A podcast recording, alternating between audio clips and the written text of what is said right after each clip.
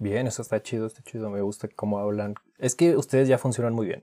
Se dan pie uno al otro. Y como era presencial, por ejemplo, estaba escuchando el fallido de nosotros y ese lag que tenemos de la fregada, como se encima nuestras voces, de repente tú te pausas porque yo empecé a hablar y te interrumpí, pero yo no alcancé a escuchar y las pausas bien incómodas. Es horrible, horrible. Sí, ahorita pues, ya viste cómo grabo con el Miguel. O sea, lo que hicimos ahorita de, de tratar de sincronizar el botón de, de grabar es lo que hago con el Miguel tal cual lo tengo igual vigilado por Anides. Si veo que como que quedó muy a destiempo, lo volvemos a repetir y ya, güey. Al final nada más le haces stop, yo te digo cómo lo, cómo lo guardas, me lo pasas al drive y con eso. Va, va, va.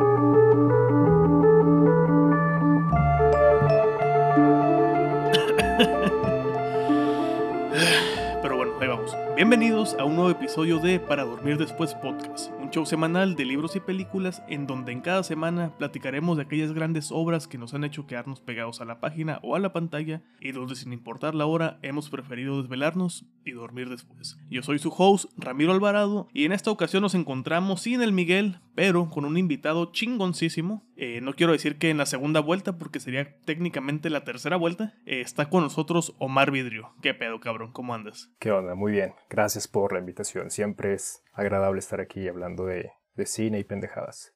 A huevo, güey. Es- lo que nos caracteriza, hablar de pendejadas. El cine es secundario a veces. Pero es que la vida es- sí está lleno de, de pendejadas que nos hacen vivirla bien. La verdad, creo que lo que más disfrutamos en la vida son pendejadas. Sí, a veces la vida es lo que sucede entre una y otra pendejada. Exacto, exacto. ¿Qué sería Que de la de cultura mexicana y sus memes sin las pendejadas? Exactamente. ¿No, ¿No viste este video de... mm, No me acuerdo cómo se llama el actor, pero uno que sale en las películas de Adam Sandler, que decía que lo que más le mamaba Ah, eran Rob los memes Schneider. mexicanos? Que Ese tiene esposa mexicana y pues ya está súper empapadísimo del humor. Sí, que decía que se le hacían súper oscuros, pero súper chingones y densos por la capacidad que tenemos de reírnos de algo tan cabrón que acaba de suceder este, en el instante. O sea que como al minuto uno ya había memes. Es que cualquier catástrofe ya sacamos chistes.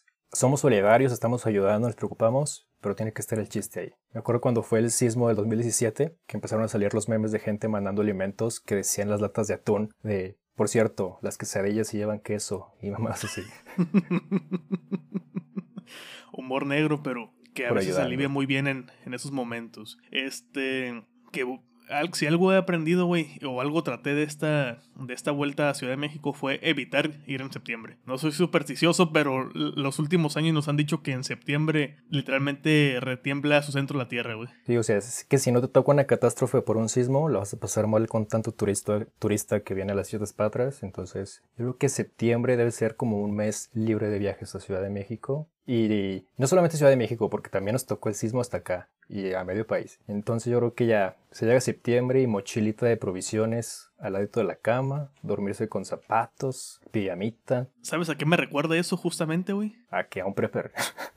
Sí, sí, sí. ¿Y sabes a qué me recuerda también un prepper, güey? The Last of Us, claro que sí. Sí, ese magnífico tercer episodio, güey, que levantó muchas alabanzas en el film Twitter y también al mismo tiempo como que levantó muchas ampollas de gente muy sensible y muy, sensible y chillona. Es que una, un buen producto siempre va a tener eso. Va a levantar el hype y comentarios súper chingones. Y también siempre va a salir esa ola de gente inconforme que todo le caga. Y va a tratar de poner el pero siempre. Pero la verdad es que el tercer episodio de Last of Us es uno de los mejores episodios de alguna serie en muchísimo tiempo. Y es esa cosa que le caga a muchos porque es el mejor episodio que nos ha dado la serie y es el que más se separa de lo que pasó en el videojuego. Aunque sí pasa en el videojuego esto de la historia que, que están criticando, aquí la expanden. Y de hecho cuando estás viendo los detrás de cámaras o las, el podcast que tiene la misma serie y todo eso, está bien padre algo que dicen los creadores que dijeron vamos a adaptar fielmente el videojuego, pero vamos a estar escribiendo y si podemos superar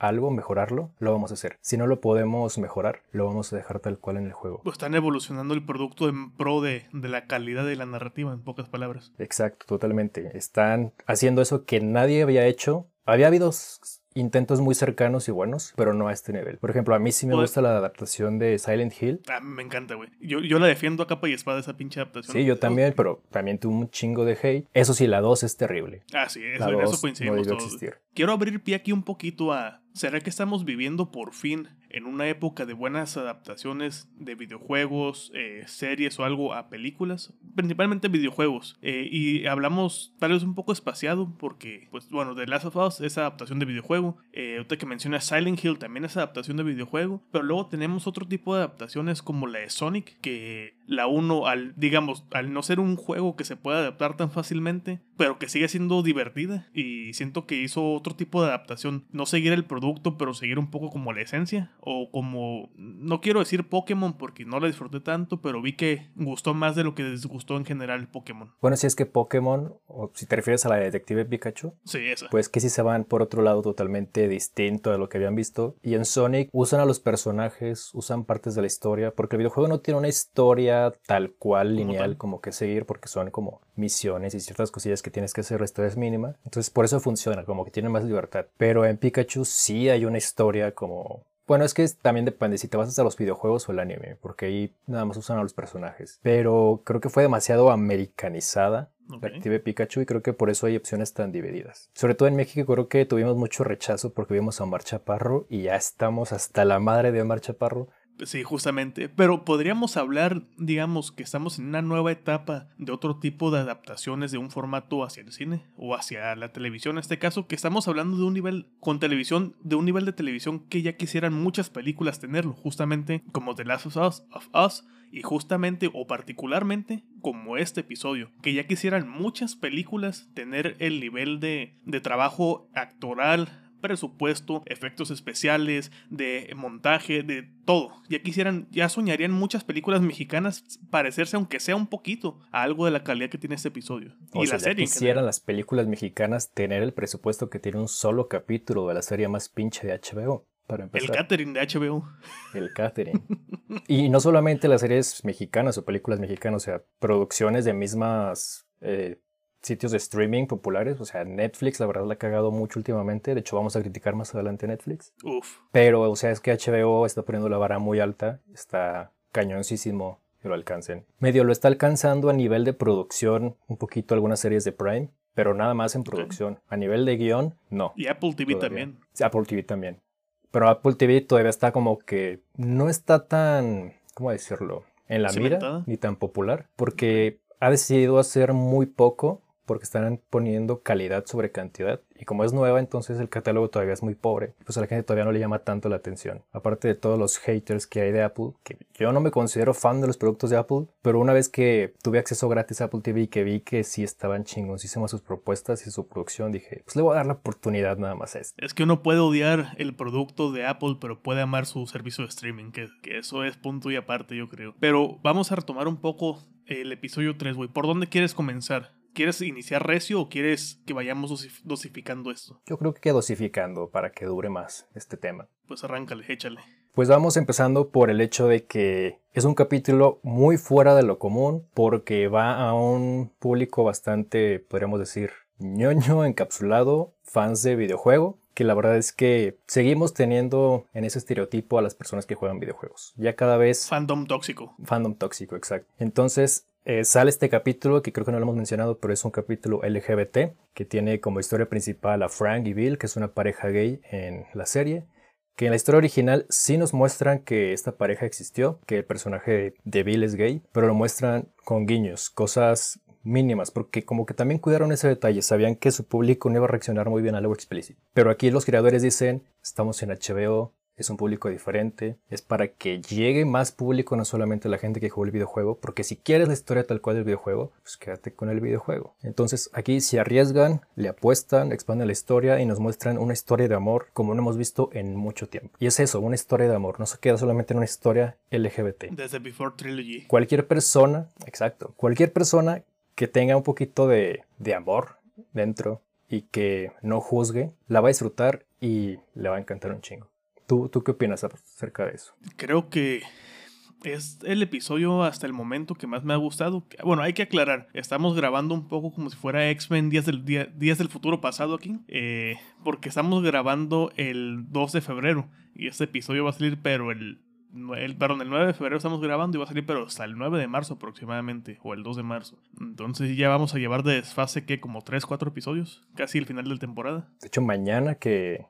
Hoy que estamos grabando, el día de mañana sale el siguiente capítulo porque se adelanta por el Super Bowl. ¿Tuvieron culo? Es que la verdad, ¿quién se va a arriesgar a perder público en el Super Bowl? Porque aunque es una serie de streaming, competir, es que el Super Bowl llama muchísimo por el medio tiempo y el chingo de trailers que nos sueltan. Bueno, eso sí. Y además el mame de a veces aunque no eres fan de un deporte, si no eres fan del fútbol, te puedes volver fan en la temporada de mundial. Y si no eres fan del americano, te puedes volver fan, aunque sea nada más ese último partido, el del Super Bowl, por pinche desmadre y convivencia, no tanto por el deporte. Y casi no se nos da a los mexicanos. No, para nada, ¿eh? Pero sí, bueno, habiendo hecho este comentario de vamos a estar desfasados en episodios, no por eso no deja de ser válido este comentario.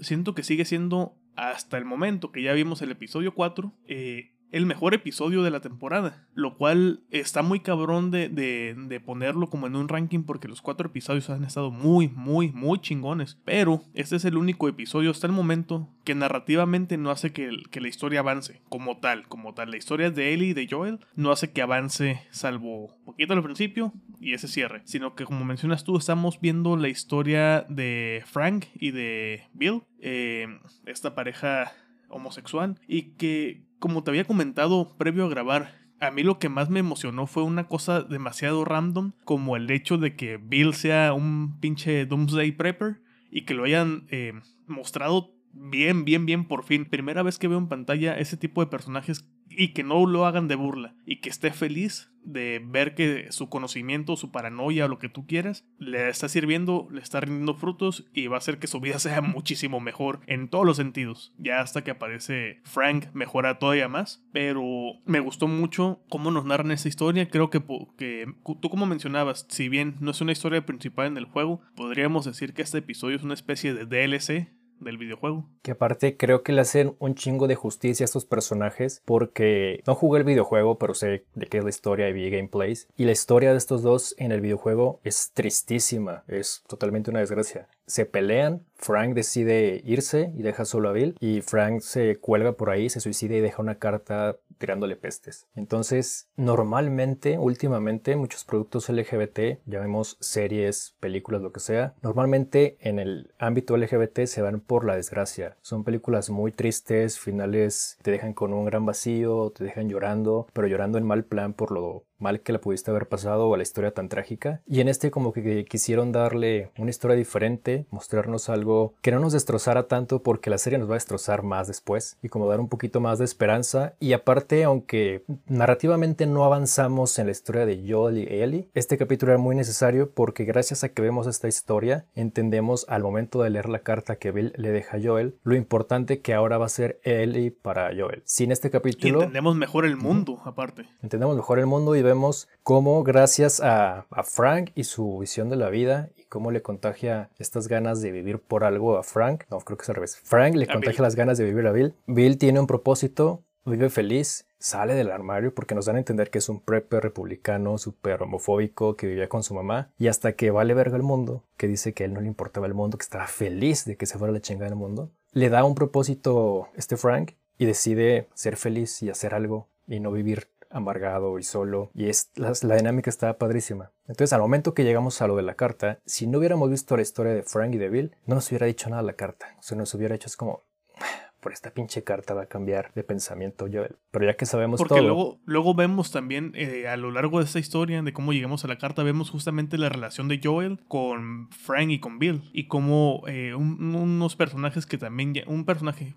más bien, que ya no está, que dejó de estar en el episodio anterior. Eh, ¿Cuál fue la conexión de, de estos cuatro prácticamente, no? Y ciertas cosas que le sigue recordando a Joel. Entonces, ahorita que lo estoy pensando, incluso aunque aparezcan muy poco nuestros personajes principales, entre comillas, en este episodio, nos, nos ayuda mucho también en la construcción del personaje de ambos, porque vemos, como tú ya mencionaste, vemos una capa más de ciertas cosas, vemos este apego también que va, que va generando, como justamente también mencionaste, y otra cosa muy importante, dos cosas muy importantes, eh, que creo que tú eres el ideal para desarrollarlas, porque ya las desarrollaste en su momento.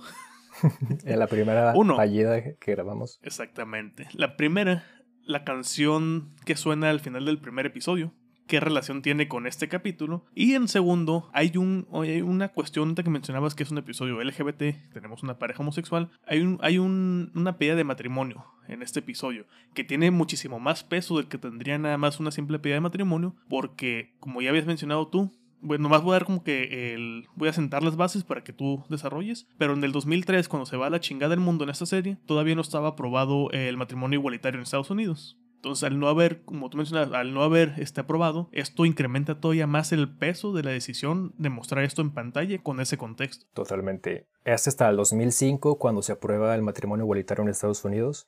Entonces, el hecho de que esto en este mundo de The Last of Us nunca haya pasado le da un peso bien chingón al hecho de que en un momento en la serie, Frank le dice a Bill, vamos a casarnos. Se visten, tienen su cena padre, se intercambian anillos y la cara de Bill es de total felicidad, de que nunca había pasado por algo así. ¿Y cuál es la otra cosa que me comentabas que ahorita ando como con... La canción. La canción. de, Al final del primer capítulo vemos una canción de Depeche Mode que antes ya habíamos visto que en un libro esta Ellie está viendo significados y le da significados a las canciones en la radio y dice, ah, música de los 80, quiere decir peligro. Entonces termina este capítulo y escuchamos esta canción de Depeche Mode de los 80 que habla sobre un último viaje con un amigo. Se nos hace como, eh, bien X, como, pues, está buena para los créditos finales, está chido. Y hasta que no vamos a este tercer capítulo, si regresamos a esa canción, pues estamos prácticamente viendo que le está diciendo con esta canción este Bill a Joel que ya va tener un último viaje con su mejor amigo, con este Frank, y pues ya, se acabó todo, que ya no lo van a encontrar. Y son detallitos así que nos han dado a lo largo de la serie, que está bien padre que la serie no nos está tratando de pendejos, no nos está poniendo, o sea, está padre en algunos productos como en Glass Onion o Knives Out, que llega un momento en que te explican todo, que en ese tipo de producto como que tiene comedia y cosas así como que lo pasas, ¿no? Pero este porque producto es el momento donde te van a, a, pendejear sobre la pendejeada, pero te van a hacer reír. Ah, porque la película está llena de pendejadas, entonces ahí funciona. En una serie más seria como es The Last of Us, que no es comedia, tiene sus momentillos ahí. Pero que tiene sus momentos. Ajá. Tiene sus, como los chistes pendejos de él en el episodio 4. no mames, pinches dad, jokes, pero de hecho es por una morrita. Eh, sí me hizo reír el último chiste, el de ¿sabías que la diarrea es hereditaria? pero bueno, entonces nos da detallitos así como por ejemplo, tú en el primer, al inicio del primer capítulo, no es tan obvio porque lo hacen sutil, pero en ningún momento consumen productos de harina porque pasa algo, como de que no hay harina para pancakes al, cuando despiertan. La niña va a la casa de los vecinos y le ofrecen galletas, pero como tiene pasas, dice no, gracias. Y en la noche se le olvidó su pastel de cumpleaños a, Joel, entonces nunca consume harina, harina. Y en el siguiente capítulo hay un comentario de Joel que dice, pues sospechan que vino de la harina porque ahí empezó el hongo y en este lugar donde estaban había una harinera gigante que es de las mayores de Estados Unidos. Entonces así, prácticamente te dicen que el hongo se contagió por la harina. Que hablando de, esto un poco también quiero retomar o rescatar qué chingón arranca la serie, güey. Qué, chingón arranca con, este, con esta mesa redonda con expertos hablando eh, muchísimos años antes, porque la serie inicia realmente en los 70s. O sea, lo primero que vemos en los 70 donde están hablando de que los virus van a llegar, van a llegar las bacterias, pero a lo que realmente hay que tenerle miedo como pandemia es cuando sean hongos. Hongos del reino fungus. No he visto que mucha gente comente esto, pero a mí me recordó un chico cuando empezó así a Soy Leyenda. Porque la película no es buena. La verdad, Soy Leyenda no, no es buena. A mí no me gustó en lo personal. Pero inicia así, con una entrevista en un talk show con una doctora diciendo que encontraron una cura para el cáncer y que el 100% de todas las personas en el tratamiento se curaron.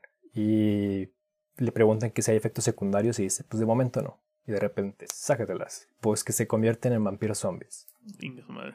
Pero sí, me gusta mucho eso porque me recordó también otra película que inicia parecido en una versión extendida o Ultimate Cut, que es Watchmen que justamente inician hablando del reloj del fin del mundo y de cómo está llegando a medianoche, porque podemos hacer aquí la, la el simil con esto, porque justamente este, este especialista nos está diciendo, cuando llegue un pedo de hongos, téngale miedo, porque nos va a llevar, uff, Qué rico trono esa madre, güey. Porque cuando los hongos lleguen nos va a cargar la chingada y no va a haber vuelta para atrás. Corte A, tenemos justamente el 2003 y y que se va mencionando, ¿no? Se va mencionando que, que algo sucedió en el Medio Oriente o del otro lado del, charco. y vemos cómo va progresando. Pero antes de eso vemos estos, estos títulos de inicio con el hongo, con el Cordyceps creciendo por toda, por toda la pantalla, que me hace muy, muy, muy chingón. Y que también es curioso que en, este, en este tercer episodio no vemos, el, no vemos infectados, salvo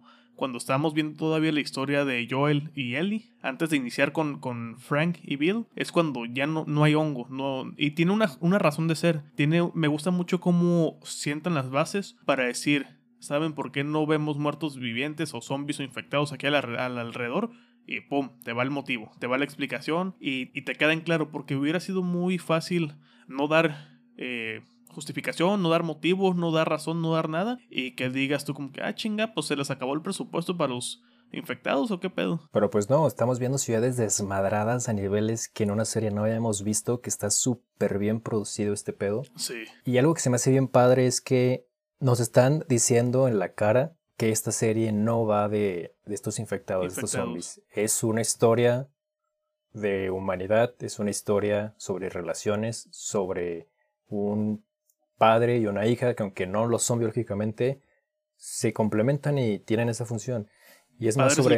Exacto. Y es más sobre esta relación, porque también en el, juego hablan mucho sobre este dilema de muchas personas que tienen cuando tienen que matar a un infectado. Que en este caso, por ejemplo, en los zombies, los zombies regulares, la persona se muere y luego revive, pero ya no es esa persona. Y no sé si sepas, o hayas escuchado por ahí, pero en el videojuego te dan a entender que estas personas nunca mueren, simplemente el, hongo se les mete en el cerebro, pero siguen siendo esas personas. Cuando el hongo está como apagado, esas personas pueden tener conciencia y ven, mueven los ojos e incluso lloran.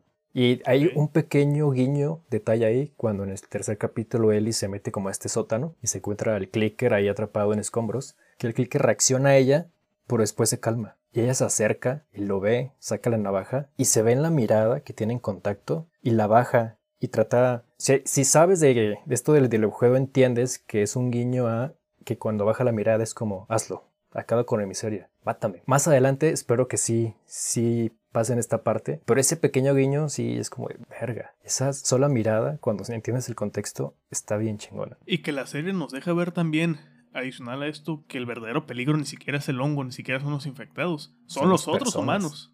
Exacto. Y que eso, eso sí recuerdo haberlo visto en un video que hablaban de, los propios creadores hablaban sobre, sobre el producto tanto de la serie como de la, de la, del videojuego, que decían que una de sus inspiraciones principales o pilares era la carretera de Cormac McCarthy que justamente también es un mundo post-apocalíptico donde al quien hay que tenerle miedo es al otro, el que está allá afuera, al sobreviviente carroñero, güey, al sobreviviente que ya no tiene una brújula moral como tal, que está en modo hay que sobrevivir por sobrevivir, si me tengo que chingar a alguien, lo voy a hacer sin pensármela y que incluso cae en el canibalismo en cuanto a, a la carretera y que ya en el capítulo 4 se deja ver, se deja perfilar muchísimo más esa, como que esa, esa, ese toque, esa historia también. Pero el episodio 3, güey, me, me sigue, lo sigo pensando a pesar de que ya Vamos para seis semanas para cuando salga ese episodio. Dos desde que salió el episodio realmente, en el momento que estamos grabando. Y sobre todo el cómo desarrollan la historia, güey. El cómo desarrollan tan orgánicamente esta historia de amor. Porque también en la vuelta anterior, que no quedó, tú mencionabas que era muy sutil la forma en la que Frank se, se aproxima a Bill. Que eso, aparte de que era muy raro en este tipo de productos, era muy respetuoso, que no era invasivo, que era un, un acercamiento orgánico. Sí, porque te pones a ver el contexto y sería bien fácil que en este mundo posapocalíptico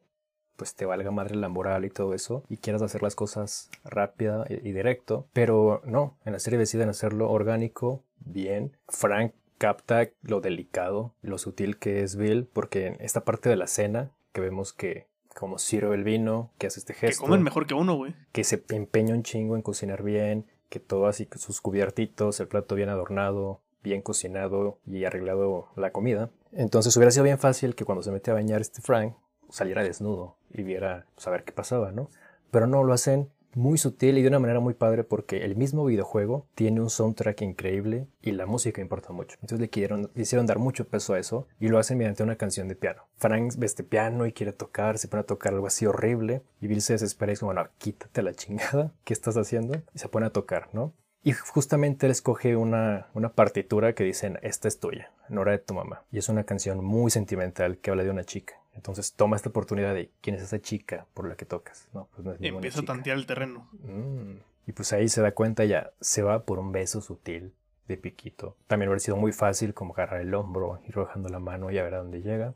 Y no, todo es muy sutil, tratado desde el respeto, muy muy bien hecho. Y creo que eso a estas alturas se agradece un chingo, porque aunque está bien chido, que sí haya cada vez más apertura en la televisión, que haya escenas de sexo explícito, desnudos y todo eso. Cuando se tiene que tratar con respeto un cierto tema, creo que lo sutil es lo mejor. Y creo que The Last of Us no es como la serie para explotar. Lo que sí está chido, pero creo que no es la historia para explotar el desnudo como Game of Thrones, que veíamos chichis, vaginas, pelos, penes. Que de hecho en South Park hay un hay una parodia respecto a Game of Thrones, cuando hablan de esos episodios que le hacen la canción del el intro de, la serie, que lo cambian por Winner, Winner, Winner, Winner, Winner. A ver si lo pongo aquí de fondo en edición. y otra cosa que me pareció increíble es cómo vamos viendo que va avanzando la relación de esta pareja y es a través de casi 20 años. Los vemos pues como unos... Son 20 años. Como, los vemos como de 40 años más o menos cuando inicia el capítulo y terminamos ya con ellos como de 60, ya uno enfermo. Y está chingoncísimo, porque no se nota el cambio abrupto. Son pequeñas historias, pequeños momentos que vamos viendo poco a poco cómo van creciendo, cómo la relación no es sumamente perfecta, se enojan, tienen discusiones, tienen sus momentos buenos y de hecho, hasta, está esta escena que me encantó, que es súper divertida, de que Frank, o sea, está el pinche apocalipsis y decide hacer su brunch en el jardín con su mesita, en el pasto así bien cuidado, podadito, y le dice a, le dice a Abel, oye, hay que tener un desayuno afuera, con amigos, hay que tener amigos. Eso se me hizo chistoso, ahorita que lo estoy pensando, porque tal vez pueda caer como en cliché el comentario que voy a hacer, tú eres quien me va a desmentir eh, aportando más información. Pero está como este cliché o este comentario de que normalmente los gays son más atentos a los detalles de este tipo, ¿no? Pues de hecho sí, sí, sí, la comunidad es como más atenta por muchas cosas. Tienen más, sobre todo yo lo he notado como en la escuela. En la escuela es bien, sí suena cliché, cancelenme si, si me equivoco, pero es muy común que muchos profes huevones de deportes, llega a clase de deportes pues, el profe Panzón. El profe Panzón que nunca en la vida lo viste siquiera agacharse. Y pues ahí pónganse a jugar fútbol o básquetbol. Y pues muchas veces, sobre todo cuando estás en la secundaria o algo así, pues los niños son crueles. No tienen. Nomás en la secundaria, güey. ¿Perdón? Nomás en la secundaria. Es que creo que es cuando son más crueles. Ah, Porque en la primaria pueden ser crueles, pero a veces son más crueles únicamente como con palabras. Y en la secundaria es cuando ya pasan más esa barrera y es de las palabras, los golpes, las bromas pesadas, todo eso. Entonces pongo de ejemplo la secundaria cuando son más crueles y tienen como más ocurrencias. Pues aparte de que buscan cualquier tipo de apodo o insulto, tratan de joderte porque no, normalmente no se nos dan bien los deportes. Porque somos como que más atentos a los detalles, nos preocupamos más por, no sé, como que es todo muy estético. No es al 100%, pero pues por ejemplo, tenemos como ejemplo que algunos de los artistas más grandes de la historia se ha comprobado que eran bisexuales o eran gays. Tenemos a Leonardo da Vinci, a Miguel Ángel, se sabe que Dalí era bisexual aunque lo negaba. De hecho, por eso se hizo franquista. Tenemos más casos por ahí. Frida Kahlo era bisexual, por ejemplo. Entonces, aparte de que cuando llegan estas clases de deportes que nos cagan los deportes y todos se ponen a jugar fútbol, pues muchas veces decidimos tomar ese tiempo para, voy a poner a hacer la tarea de inglés, voy a poner a dibujar, voy a poner a leer. Y normalmente como las aliadas en esa edad son las niñas, que entienden más de, oye, pues está culero que solamente por esto quieras ensañarte con esa persona y hacerle daño, pues se convierten en amigas, te protegen y las chicas siempre son más cuidadosas, más detallistas, pues eso como que lo tomas, ¿no? Estas personas que son tus compañeras, tus defensoras, tomas lo mejor de ellas y pues te así, muy detallista. Ok. Entonces sí estaba bien encaminado también eh, un poco esa parte, ¿no? Sobre todo con el tener arreglado el jardín por parte de Frank y sobre todo mencionar la parte de las fresas y no, no las fresas salvajes de Bergman. no, esta escena de las fresas es buenísima porque entra todo con una sonrisa inmensa este Bill a ver las fresas. ¿Cómo las Le conseguiste? la crema nada más. Ya sé. ¿Cómo las conseguiste? Le pregunto a Frank y Frank como, ah, pues de una de tus pistolas. ¿Qué? De las chiquitas, de las chiquitas. Una insignificante, una que traía una SS marcada nada más. una que tiene una empuñadora de oro ahí que se vea como una de narquillo. Una empuñadora de oro y un águila de dos cabezas. Por ahí como el, el imperio austrohúngaro, más o menos. Y pues se emputa, pero nada más prueba la primera fresa. Y pues, o sea, ¿cuánto tiempo no tenés sin probar una pinche fresa? Se veían muy buenas esas pinches Y fresas. lo vale totalmente. Y pues, se crea un momento tan especial y quieren hacer el acto ahí, ¿no? Pero se arrepienten porque pues no quieren aplastar las fresas. sí está muy... sí está chingona esa parte de, de... O sea, sí, pero cabrón, aguántate. Sobre las fresas, fresas no. salvajes. No queremos fresas con crema todavía. Pues, no sé si sea crema, ¿verdad? Casi se aplica un Call Me By Your Name con, la, con el durazno, ¿no? ándale, ándale. Ah, qué buena chévere, güey. Pero quiero adelantar un poquito también porque ya, ya vamos pegándole a la marca de casi los 50 minutos, de los cuales 45 van de, de, de, de las hojas que o sea, no es queja para nada. O sea, son- pues, ha sido muy buena plática, muy buena información, pero lleguemos al punto de quiebre, al punto que pega realmente en esta serie. Esos últimos minutos. Esos esta última últimos cena. Minutos La verdadera son, última cena. son devastadores porque son trágicos y bonitos a la vez. Porque no es un trágico triste, amargo, que te deje mal.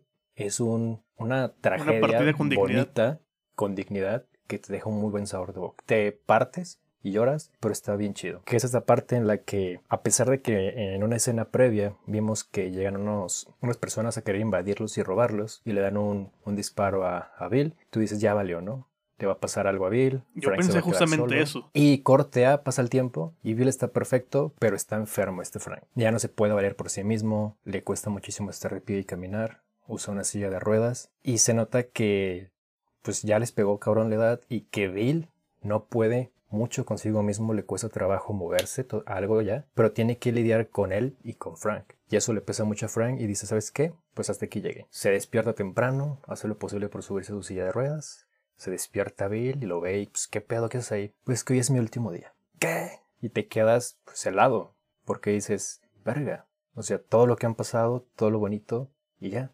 O sea, no, no va a ser un final clásico de que se murieron por defenderse, por amor, porque llegó alguien y los atacó, o sea, no. Es lo más lindo, decidió irse por sus propios términos, irse con dignidad. Y tenemos todo este día en el que la pasan hermoso, que está destrozado por dentro Bill, pero trata de no demostrárselo a Frank porque quiere que el día sea ameno. Y llegamos a esa escena que si has visto ahorita en TikTok o en Twitter comparaciones de la primer, primera comida que le da Bill a Frank en comparación con esta última cena, plano por plano están hechos al tiempo. Todo es igualito y eso está bien chingo. No los había visto, pero lo voy a buscar después de, de esto. Justamente eh, en ese momento me gusta cómo, cómo mencionas que si bien Bill demuestra que no está del todo de acuerdo, sus acciones demuestran lo contrario, ¿no? Lo demuestran, lo demuestran con compasión, con amor, con comprensión, a pesar de que él sigue conflictuado, pero no conflictuado tanto por el hecho de, de, de la decisión, ¿no? Sino un poco más porque va a ser el último día que ambos van a estar juntos. Que ambos van a, a poder seguir conviviendo por lo menos en ese plano terrenal. ¿Por qué? Porque Bill al final decide acompañarlo también en su viaje. Y, y- y se presta para un momento cómico de cuando se toma, no, no recuerdo si lo echan a comida o se lo toma este Frank o se lo echan el vino, se lo echan el vino. Ujú. ¿cierto? Se lo preparan en el vino. Luego Bill reparte las copas. Están tomando, están comiendo. Y, y Frank le dice a Bill: Esa botella ya estaba preparada, ¿verdad? Le contesta Bill que Simón. Él dice: Como para matar un caballo, más o menos. Y los vemos terminar su cena. Los vemos acompañarse al cuarto. Cerrar la puerta y dejarse llevar, dejarse llevar por el sueño eterno, literalmente. y que todavía, a pesar de estas decisiones, todavía tienen, em, bueno, es, Frank más bien quien deja esto, pero que todavía tiene el tacto de dejar un mensaje y dejar ciertas situaciones preparadas en la casa porque sabe que si alguien los va a encontrar va a ser eh, Joel, quien realmente fue su único amigo fuera de esta relación, en, en este tiempo posapocalíptico, y que termina siendo el gran heredero de todo lo que ellos eh, acumularon en vida juntos, pero con un peso todavía más cabrón, más allá de lo material, que si bien lo material en esta historia tiene mucho peso, sino como tú mencionabas, es más cabrón porque ya es la segunda pérdida o tercera pérdida que vemos de Joel, la cuarta pérdida que vemos de Joel en pantalla. Primero vemos la pérdida de su hija, luego vemos la de su compañera en este mundo posapocalíptico, y estos dos compañeros o amigos que si bien no los ve directamente, se está dando por enterado. Y como habías mencionado tú, creo que nunca una imagen de una toma de una cámara desde atrás de una ventana había sido tan devastadora como esta. No, y luego más cuando él lee la carta que le dice no entres al cuarto, pero dejamos las ventanas abiertas para no apestar la casa. Notas como que está de un poquito de más lo de la ventana cuando lees la carta, pero dices, eh". pero pues ese pequeño detalle cuando ya ocurre esta última escena te parte, porque te das cuenta que la cámara está viéndolos a ellos alejarse desde precisamente la habitación en la que ellos están. Posiblemente del ángulo que ellos hubieran tenido un poco, ¿no? Exacto. ¿Podrías considerar que esta, esta historia de amor, con todos sus tonos eh, dramáticos y lo que tú quieras, estaría un poco a la par de la Before Trilogy en su propio universo? Devastadora también, bonita, contacto, que tiene un muy buen desarrollo. O sea, distando obviamente, marcando las distancias, marcando los formatos, marcando todo. Pero podríamos considerar en este tipo de historias de amor que duelen y que son muy chingonas, pero que reflejan muy bien una dinámica de, una pareja. Creo que sí, totalmente. Porque aparte de Before, todo el tiempo es nada más dos personajes. Y en este capítulo, pues son ellos dos nada más. Y son diálogos. Sí, totalmente. Creo que está totalmente a la par. Último punto para cerrar este tema. Hay una característica del actor que hace The Bill, que creo que tiene, no sé si tenga relevancia o si tenga relevancia, pero que igual deberíamos de mencionar. Eh, no me acuerdo el nombre del actor, pero no es parte de la comunidad. No, es, es un actor heterosexual, está casado. De hecho, en el, creo que es en el podcast de la serie que menciona que le llegó el, el guion, que le preguntaban si quería participar, y ni siquiera lo leyó. Dijo que en ese momento como que estaba medio, eh, como que no tenía muchas ganas de hacer algo. Entonces su esposa lo agarró, lo leyó, y a la mañana siguiente su esposa le dijo, vas a hacer esto. Dijo, ah, bueno. Entonces lo leyó y sí le agradó. manda capitán hay que chingarse. Y se fue. Y entonces tú creo que vas por esa parte en la que ahorita hay, bueno, no nada más desde ahorita, desde hace algún par de años, está esta gran polémica de que no se le debería de dar papeles de la comunidad LGBT a personas heteros, ¿no?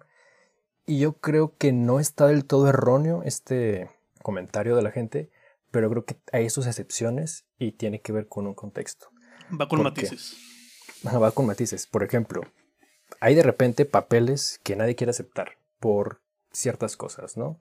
Si de repente pues el personaje es una persona trans o homosexual que está en drogas, pues a veces mucha gente de la comunidad dice, yo no me quiero meter en esto, creo que es una mala representación, entonces pues no encuentran a nadie, entonces le dan ese papel a quien se lo acepte, por ejemplo Jared Leto o algo así, al actor que hizo The Dahmer podría caer en esa en ese exacto creo que ninguna persona ningún homosexual con cordura y moral hubiera dicho yo quiero interpretar el papel de Jeffrey Dahmer que es un asesino de la comunidad no entonces creo que por eso también ese papel lo toma una persona hetero.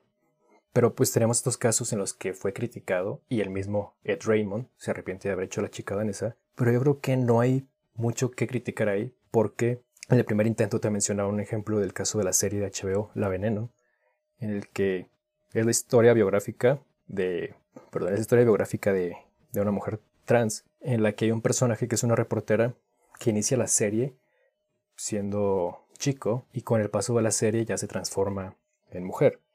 Entonces sí contrataron a una mujer trans, pero en entrevistas dice que se sintió incómoda y medio sufrió por el hecho de tener que interpretarse como chico y revivir como esos traumas de que no aceptaba ese cuerpo, no era el cuerpo con el que se sentía cómoda. También tenemos el caso de Orange is the New Black, que tenemos este personaje trans en la serie, que hay flashbacks en los que es hombre, y la actriz dijo que no, que no quería interpretarse como hombre porque pues, era algo traumático. Toda su vida vivió en el cuerpo de un hombre que no aceptaba y como que no estaba dispuesta a regresar a verse de una manera que no le gustaba. Entonces recurren a su hermano y es su hermano quien la interpreta en esa etapa en la que era hombre. Luego tenemos casos como en la película que se acaba de estrenar en el Festival de Sondas, de Casandro, que es la historia de ah, este del luchador gay. Casandro el exótico. Casandro el exótico, que actualmente lo está interpretando Gael García. Y mucha gente se le dejó ir a Gael García.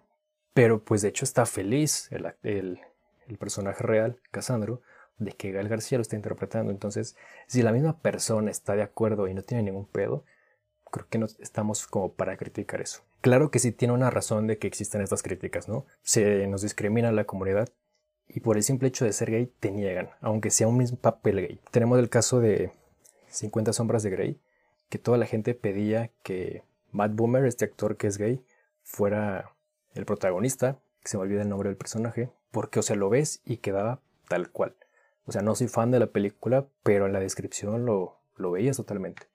Y él dijo, pues mis fans quieren, hago la prueba, pero le dijeron, no, es que es gay. Y pues el personaje es hetero, es como, Ajá, pero soy actor, ¿sabes? También es otra cuestión, ¿no? A fin de cuentas son actores y Jugando si toman la decisión, pueden, pueden interpretar ser cualquier otra persona o cualquier otra condición, otra situación, ¿no? Situaciones de vida, situaciones de orígenes, de todo. Entonces, este, la crítica está en que muchas veces es como de quiero interpretar este personaje. Ah, no, es que el personaje es hetero, no puedes porque eres gay. Ah, bueno. Bueno, quiero este personaje que es gay no, es que este, tal persona está más en el perfil. Entonces ocurre mucha esta discriminación. Y sí se entiende el hartazgo, pero de repente hay veces que no hay que dejarse ir y hay que entender el por qué. Y que a veces es una decisión correcta, como los que mencioné. Que en este caso, como para referencia, eh, este actor es de Parks and Recreation o de The Office o de, qué series? Creo que salió en las dos. Ah, Porque yo lo ubico por Debs, otra serie que salió por parte de Hulu, que es de Alex Garland también. bueno, de Alex Garland justamente, de ahí lo, de ahí lo tengo en el radar. Y, y me quedé pensando en eso justamente porque en la versión anterior de este episodio hablamos de ese tema durante el episodio y post episodio. En preparación también un poco de, del episodio que, que se ha resistido un poco, pero que ya, ya es inminente su, grabación. Hay, hay haciendo como conexión con este, este punto del tema, no sé si quieres mencionar algo de lo que estamos hablando pre-grabar o brincamos a, a otro tema directamente. Yo creo que, que no, nada más mencionar que el otro personaje, el que es Frank, sí es un actor de la comunidad, que lo podemos ver ya en otros papeles famosos, por ejemplo en la serie Looking, que también es de HBO, que es una serie buenísima, pero es una serie un poco adelantada a su tiempo. Creo que es de inicios del 2010 todavía no estaban tan abierta la televisión a tener series gay, entonces la terminaron cancelando por críticas y esto, pero decidieron darle su final con una película. En 2003, creo que es de 2003 o más vieja, eh, Six, Fix, Under, también de HBO, tiene un personaje gay. Ah, es que lo que pasa es que en las series y en las películas comerciales y, y de gran público no está mal visto tener un personaje secundario o entre los principales, pero que no sea protagonista, sí está bien visto que sea gay. Pero cuando ya toda la serie es tema LGBT y el protagonista lo es, a la gente ya no le parece. Entonces, por ejemplo, si tenemos muchas películas LGBT con protagonistas LGBT desde los 60 incluso desde antes, porque en el cine es muy fácil, pues tú armas tu presupuesto, encuentras a tus inversores y encuentras la posibilidad de que alguna sala independiente exhiba tu película o de alguna manera haces llegar. Porque al ser independiente tú te abres tu camino. Y pues en la televisión, o sea, para tener tú tu canal de televisión se necesita soltar un chingo de valor en infraestructura, que el gobierno te dé la, la concesión y todo la esto. Concesión. Y pues que tú le presentes un producto así y una televisora importante desea soltarlo en una sociedad conservadora, pues no va a ocurrir. Tenemos el caso de una serie del 99 que se llama Looking, que fue como de las primeras series totalmente LGBT, que en Estados Unidos la pasaban en cable en un canal que era una suscripción aparte, tipo HBO, o sea, cara, y en un horario nocturno. Y cuando la llegaron a pasar. o sea que peor que película porno en el Golden. Ah, porque de hecho, o sea, sí tenía medio su horario nocturno allá, Pero pues aparte de esos canales con contraseña, NEP y todo eso. Mm, Cuando llega a México, años después, llega a canales como Golden o algo así, en los que primero te tienes que chutar la sección de medianoche de Manuel o películas eróticas así. Emanuel contra los gorilas cogelones. Esas, esas. Y ya después veías esta serie como 2, 3 de la mañana. O sea, era más estigmatizado que ver una porno. Está cabrón. Está cabrón. ¿Qué otros temas teníamos preparados, güey? Justamente. Porque Pues teníamos hablando- una lista muy, muy interesantes. No sé con cuál quieras continuar. Pues hablando que estamos hablando de una serie de, de Hablando una que estamos plataforma hablando. de streaming, hablando que estamos hablando, aprovechando que estamos hablando de una serie de una exitosa plataforma de streaming, ¿qué te parece si nos vamos ahora por la competencia y hablar de cómo la están cagando? Me parece perfecto, güey. Relacionando aquí un poco el chiste de Ellie sobre que la diarrea es hereditaria. Totalmente. Eh, Netflix llegó a, a establecer un nuevo sistema de el que viéramos películas y series, sustituyendo a Blockbuster y matando a Blockbuster. Que tú mencionabas en el primer intento de este podcast que mató dos veces a Blockbuster. Dos veces lo mató, güey. Uno por la espalda y el otro de forma directa, pero de aburrimiento lo mató, güey. Horrible. Y bueno, ¿por qué vamos a hablar de Netflix? Netflix, esta primer plataforma de streaming, este gran gigante, pues ya tiene su muerte anunciada. El mismo... Crónica de una muerte anunciada. Ajá. Y por eutanasia, es su decisión prácticamente. Godard te están hablando.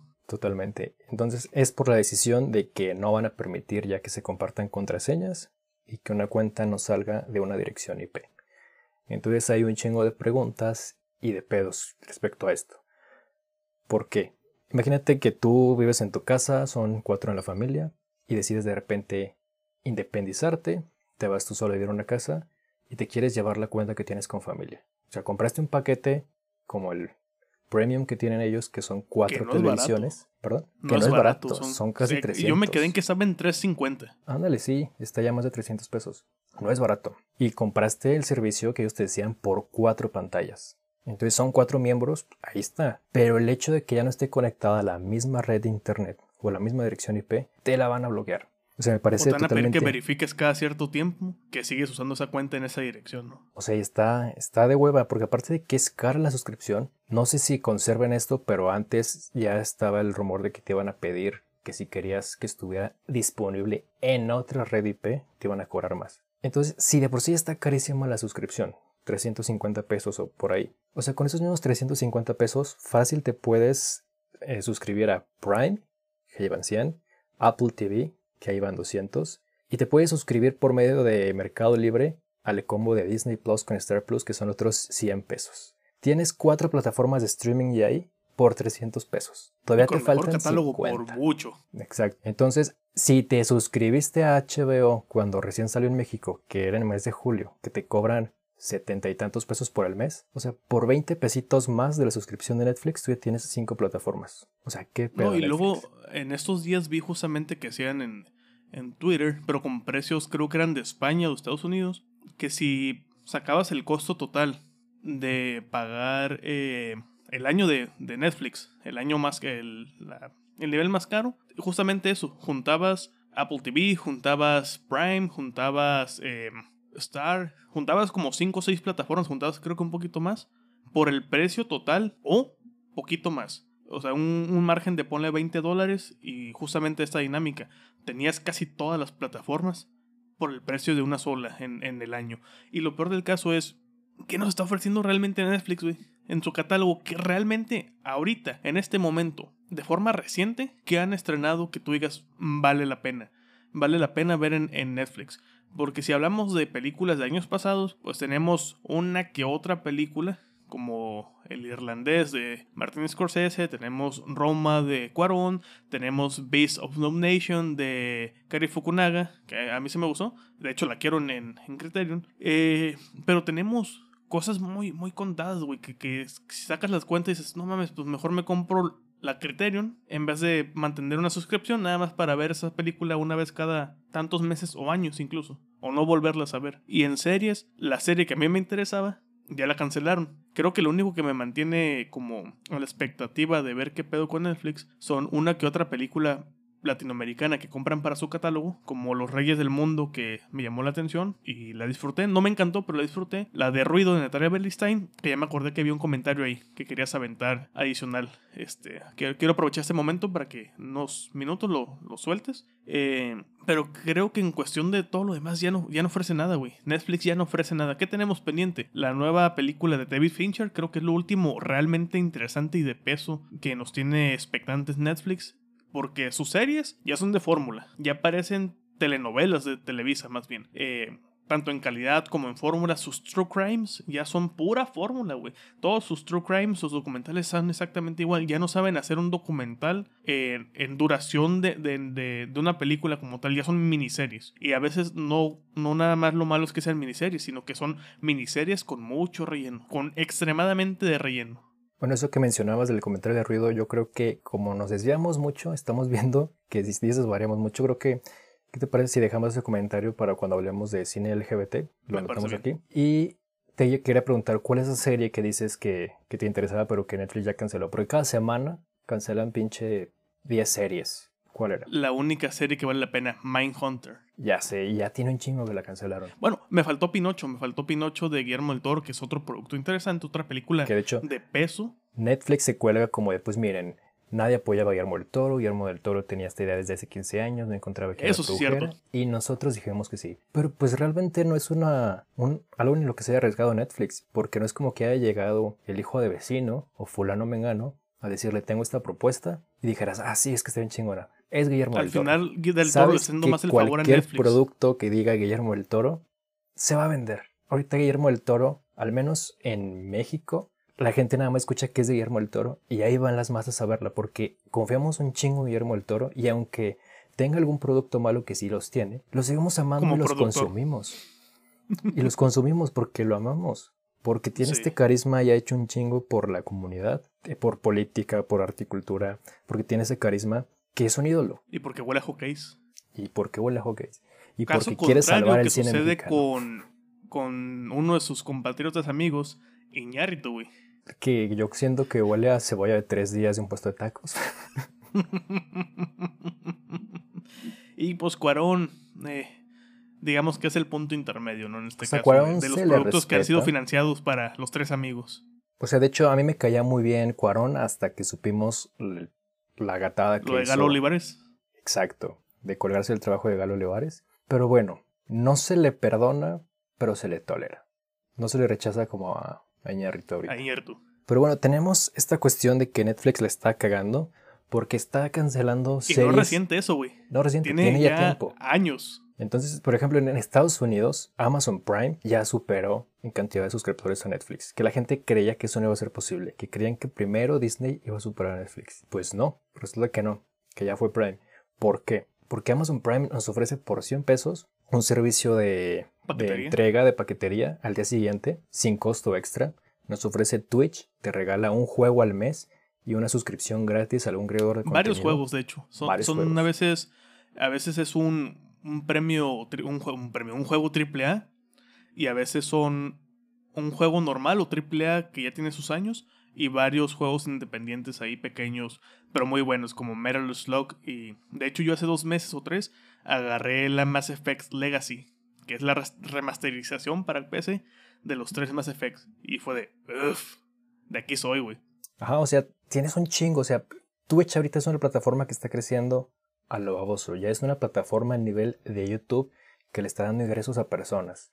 Ya tienen hasta sus propios premios, al menos en la comunidad hispana, que son los Aslan. Aparte, Amazon Prime te ofrece el servicio de Amazon Music, que veo ahorita es aleatorio, porque ya tienes todo el catálogo incluido. Y así pagas más, pues puedes descargar la música y escogerla, reproducirla cuando quieras. No, no está en aleatorio. Sí puedes escuchar normal, nada más creo que no puedes descargar.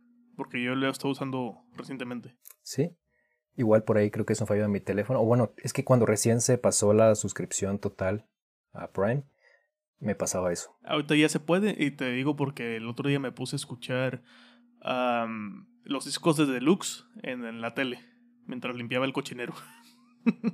De hecho, mucha gente ahorita está prefiriendo Amazon Music sobre Spotify porque la calidad de, de, sonido es mejor que en Spotify. Y falla menos. Y falla menos. Nada más que a mí lo que no me gusta es que aunque en música tienen casi el mismo catálogo, el podcast es muy pobre. En Spotify encuentras todo y en Amazon Music todavía no. Eh, pero para dormir después podcast está Claro, claro que en Amazon Music y estamos, ah, incluso estamos en Audible, güey, que es plataforma de, de, audiolibros. Y es de Amazon. Sí. y estamos en una página de radio colombiana, güey. En, en Estados Unidos, Amazon Prime incluye un libro gratis al mes. Que nada más, o sea, lo descargas y tienes ese mes para leerlo y después ya se te vence y tienes que bajar otro.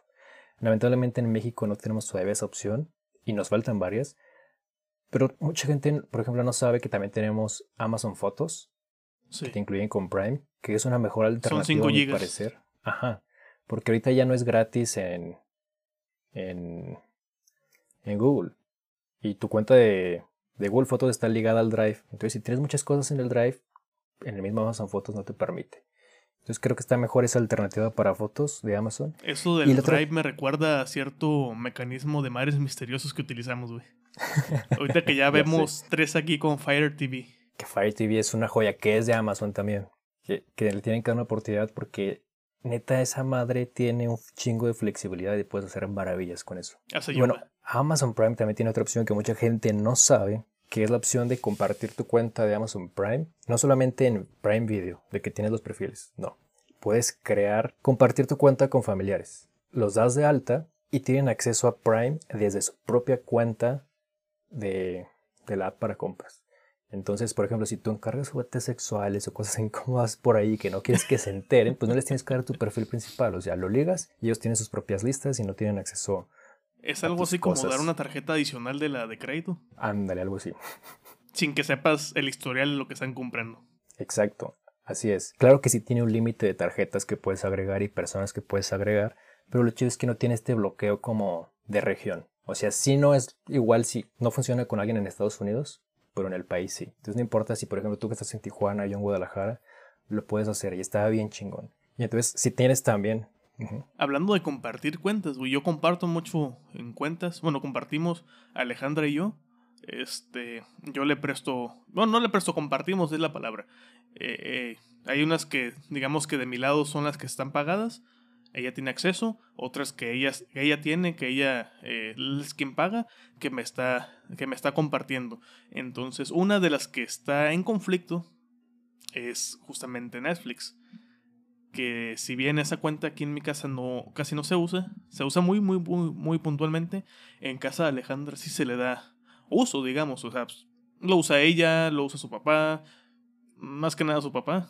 Eh, entonces, ahí sí va a ser un impedimento, un impedimento a medias, digamos, el hecho de que nos hagan el bloqueo ya aquí en el país, en el momento en el que lo hagan efectivo, porque quien realmente usa la cuenta es Alejandra. Eh, o su casa, más bien, en casa de, casa de Alejandra. Aquí en la casa muy pocas veces se recurre a Netflix. entonces, pues digamos que guiño guiño, alguien me dijo cómo acceder a todo el catálogo hermoso o casi todo lo importante de Mares Misteriosos usando un Fire TV por medio de Streamio. Entonces, se cierra una puerta, pero se abre una ventana a fin de cuentas, ¿no? Ajá, yo creo que Netflix no está presumiendo esa inteligencia. Bueno, no está haciendo esa inteligencia no está usando esa inteligencia de la que presumía al inicio, de que su proyecto, su plan de negocio, su plan de expandimiento era el mejor, porque ahora creo que no se están dando cuenta de lo que pasa. Estamos ya rebasados de plataformas de streaming, queremos tenerlas todas y ver todo. Cada pinche día sale una nueva, güey. Ajá, las queremos tener todas y consumir todas, pero ya es un chingo de dinero el tenerlas todas. Entonces, ¿a qué recurre la más caro contratar todas que contratar el paquete más grande de cable. Ajá, entonces lo que haces es con tus amigos o con tu familia pues, tú pagas HBO, yo pago Netflix, tú pagas Paramount, tú pagas Prime, nos compartimos cuentas y ahorramos un chingo y vemos todo. Y creo que eso funciona y creo que ninguna otra plataforma de streaming tiene pedos porque sí se está pagando por el uso. No es como que sean infinitas pantallas y mil personas a la vez puedan usar la misma cuenta y verlas, no, o sea, tienen son sus máximo cuatro. hay algunas que son tres, otras que son cuatro. Disney Plus creo que son cinco pantallas. Bueno, pero también Disney no tiene mucho que, que le veas. Es que sí. Aquí en México, aquí en México. Porque si tiene un catálogo muy grande, pero es porque tiene sus producciones desde que iniciaron en los 30. Pero la verdad de cosas nuevas y cosas interesantes que propongan actualmente sí está muy pobre. Creo que ahorita Disney sobrevive de los contenidos que está haciendo de Marvel y de Star Wars. Porque ya contenido tal cual de Disney, creo que no. Las últimas películas que ha sacado han sido muchos fails. Que para cuando salga este episodio, estrena la temporada de The Mandalorian. Otra de Pedro Pascal siendo un Eh, padre. Pedro Pascal va a dominar el mundo, güey. Ya sé, ahorita los daddy issues con Pedro Pascal están todo lo que da. ¿Has visto ese video en el que dice Darius State of Mind? Sí. Oh, mames. Pero sí, eso se me hace muy curioso porque justamente cuando Netflix estaba abriendo camino, no era parte de su marketing y no tenían incluso un video de una pareja en un sillón hablando de compartir cuentas. No pusieron ellos el Netflix and chill como, como un estado, un estado, un, un mood, una forma de ser. Como Hakuna Matata casi casi. No era su mantra, güey, inicialmente. Ajá, o sea, no era el tenés mantra, hasta lo que esos- pregonaban, lo que decían. No es lo que se quedó más bien en el colectivo. O sea, en el colectivo mundial, el decir, vamos a ver Netflix. Ya, ya no es vamos a ver una película en una plataforma, es vamos a ver Netflix. Es vamos a aplicar el Netflix and chill para, para hacer la caricia TM en minúscula. De hecho, Oh. tuvo un impacto cultural tan cabrón que hasta ahora Los ya se memes. usa. Ahora hasta ya usamos en México, en lugar de decir neta, es la Netflix. Sí. ¿no? O sea, ya La lo Netflix, adoptamos como una palabra ahí. Ya es como la catafixia, el cantinflear, algo así.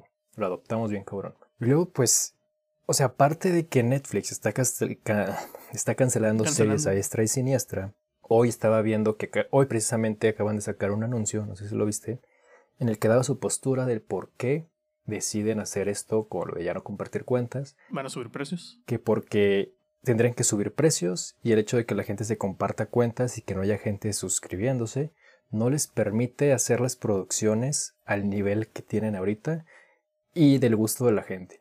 Y te quedas como de, a ver, HBO te lleva por muchísimo, o sea, tú no, no, les- no le vas a llegar para nada a los niveles de HBO.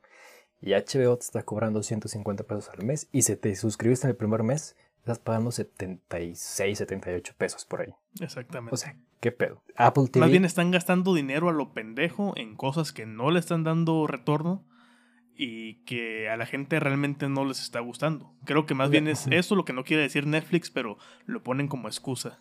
Es que en lugar de afectar a sus usuarios, creo que deberían de tomar la filosofía de otras plataformas que es calidad sobre cantidad. Porque como tú decías en la primera vez que intentamos hacer este podcast, Apple TV con Servant. Ajá, y aparte de que Netflix está haciendo mil producciones y solamente funciona una de cada diez. Y o sea, Netflix está de, de la chingada. O sea, vemos las series que cancelan, que cancelan series que de verdad sí valen la pena. Pero llevamos por la séptima temporada de Élite o algo así. O sea, cosas bien malísimas. Yo me acuerdo que la primera gran serie que cancelaron y que me dolió así, cabrón, fue Marco Polo. La no la he visto, pero sí sé que fue de las primeras y que le metieron. El nivel de producción, o sea, si le seguían así, sí tenían posibilidad de conseguir su Game of Thrones. Porque sabemos que Game of Thrones cuando inició no fue el bomb. Fue hasta la tercera temporada que Game of Thrones tronó la tacha. Y Marco Polo la cancelaron en la segunda temporada. Y luego se queja Netflix de que sus series no funcionan, que la gente no las ve. Pero una serie que vale la pena, ni siquiera ves publicidad de la serie. ¿Y cómo no estamos viendo ahorita que HBO está invirtiéndole un chingo en las series a las que les apuesta en publicidad? Tenemos otro caso, o sea, de cosas que no le dieron publicidad. Una serie que de verdad sí estaba bien chingona, nada más en una temporada. Desde el nombre la cagaron. Es una novela que de hecho tengo por aquí, que se llama El lado oscuro, que es como de magia, pero es magia... Es como, pues, podrías decir que se parece a Harry Potter, pero es muy urbano. Y muy británico, tipo series de la BBC o Canal 4. Channel 4. Otro canal que también le mete buena calidad a sus pocas producciones. Ajá, o sea, la serie es súper violenta, sangrienta, explícita, está bien chingona. Y, o sea, la, la saga se llama Una vida oculta. Y el primer libro se llama El lado oscuro. Los nombres están bien, o sea, no son la gran cosa, pero están bien.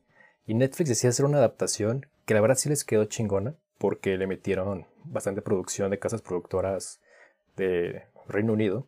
Les quedó chingona, a mí me encantó. De hecho, sí se ve ese tono, ese tono, ese tono británico bien cabrón, de buena producción, buenos efectos. Pero en, Pero en este caso estamos hablando de otra categoría de producto de Netflix, ¿no? Son productos que alguien más produjo, alguien más los creó y que al final Netflix lo compra para su catálogo, ¿no? Pero bajo el sello de originales. O sea, ellos No, compran el producto en ya este finalizado. caso, en este caso sí estaba producida por Netflix, nada más que Ah. Netflix no tiene productora como tal, o sea, da el dinero, autoriza el proyecto, pero busca una productora de ese país para que lo haga. Entonces en este caso sí era Netflix quien lo hace, mediante otra productora, pero ellos sí aportaron el varo y todo. No es como otras que pues, se hace la serie y después la compra. En este caso Netflix está involucrado. Te dije, o sea, el título está pues, regular, sencillo, pero pinche Netflix decide ponerle El hijo bastardo y el mismísimo diablo. No mames. Pinche título más culero. O sea, nada más lees el pinche título, dándole zapping ahí viendo los contenidos, y lees eso y dices, ni madres, o sea, next. Y no vi en ningún puto lado publicidad de esa serie. Y sí les costó bastante. Y a las tres semanas que sale la serie, lanzan comunicado de, pues como no llegamos a los números, se cancela. No mames. Pues cómo vas a llegar a los números si no metiste pinche publicidad. Ni siquiera lo metiste en, en tus páginas de inicio, o sea, nada. Otra, ahorita recuerdo otra polémica de cancelación de, de productos. Eh, las hermanas Wachowski no tuvieron esta serie de Sense8. Sensei, que se hizo un desmadre por la cancelación y que exigieron que hubiera que fue la por lo menos un cierre de la historia, que fue, Fue la una película, primer si mal no gran cancelación de Netflix, Sense8, que para nada fue un fracaso, para nada, todo el mundo la veía. Y en lugar de decirles a las que sabes qué, pues se nos está saliendo de las manos el presupuesto, bájenle, creen algo que no les cueste tanto, no, se fueron al extremo de cancelarla. Hackeen la Matrix para que los costos se reduzcan. Ajá, pero bueno, X. Creímos que iba a aprender Netflix de ahí, pero no, si es tropiezo tras tropiezo tras tropiezo. Güey, loco, ¿cómo cancelas Mindhunter, güey? ¿Cómo pinches cancelas Mindhunter con cómo cerró la segunda temporada? Y que le estaba yendo bien hasta donde tenemos entendido, ¿no? Muy bien, o sea, con el simple hecho del nombre del creador ya vendías y David no necesitabas Fincher. más publicidad. Exacto. Es como el caso de Pinocho, o sea, mucha gente no vio la película por el hecho de que fuera una historia más de Pinocho, o sea, es por porque Guillermo del Toro. Toro. Que de hecho, por ejemplo, tengo aquí- esperanzas, tengo esperanzas de su versión de Las montañas de la locura de que retome el ya sé que alguien le dé luz en verde. stop motion.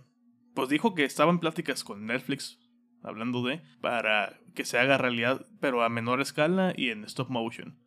Eh, esperemos que por lo menos si va a morir Netflix que sea como que ese último acto bueno hacia del Toro. No, yo espero que el Toro como que recapacite y ahora firme contrato con HBO o con Prime. Sí. Ah, no, sí. Ah, ah, sí. Porque sabemos Que Prime tal vez no tiene las mejores series, pero tienen un chingo de Ahí tengo dinero. una corrección. Sí, sí. Puedes mencionar Fleabag, que no la he visto. La inicié, pero no la terminé. Pero, pero, hay una serie, güey, que fue una especie de Snyderverse, pero bien aplicada y con un producto que sí vale la pena. The Voice. The Expanse. Ah, The No, Expanse. The Voice es, eh, The, The Voice es, o sea, Amazon metió feria directamente desde el inicio. The Expanse, Prime lo salvó. Estaba ¿Era de en el YouTube? canal de Sci-Fi. Ah, ¿Vale? Sci-Fi. Estaba en Sci-Fi originalmente hasta la segunda, tercera temporada. Hasta la tercera temporada. Güey, estamos hablando de que Sci-Fi es un canal de ciencia ficción, como dice el nombre, pero de bajo presupuesto. Tú ves The Expanse, no sabes de dónde chingados hicieron rendir el presupuesto que tenían como serie. Para que se vean del nivel y de la calidad y del detalle que tiene la serie, que es de efectos, que tiene puros efectos especiales. Estás hablando de una historia que sucede en el espacio, en colonias, en, en asteroides. No, ¿No entiendes? Yo sigo sin entender cómo hicieron rendir tanto el dinero. Cancelan la serie porque se les estaba saliendo de las manos el presupuesto. Y los fans hacen tanto movimiento para que Prime compre la serie. Que compran la serie, producen la cuarta, la quinta y la sexta temporada. Y se nota de forma abismal el incremento de presupuesto de en todos los sentidos, pero manteniendo la historia. La cuarta temporada decae un poco, pero mantienen el nivel de narrativa, mantienen a los creadores, mantienen, mantienen casi prácticamente el crew. Cada de cuenta que compraron el crew y la franquicia para darle el cierre. Debería haber cerrado una temporada 7 con base a los libros, que no lo he leído, pero con base a lo que mencionaban en internet. Pero tiene sentido que cerraran la sexta temporada y el último episodio de la serie, güey. No mames. Ya quisieran muchas películas, igual que con el episodio 3 de The Last of Us, ya quisieran muchas películas tener el calidad visual, narrativo y de todo que tiene este cierre de serie. O sea, Pues pocas producciones que tienen, pero son muy buenas. Habrá que investigar si los Daniels conocen a alguien de, de Expanse, porque, por ejemplo, tenemos este caso ahorita en las Oscars que Everything Everywhere All at Once tiene unos efectos cabroncísimos hechos únicamente por nueve güeyes que aprendieron con tutoriales de YouTube en la misma categoría de efectos especiales que Avatar. Que Avatar vemos que tiene creo que 900 y tantos créditos de efectos especiales, ya que son nueve vatos.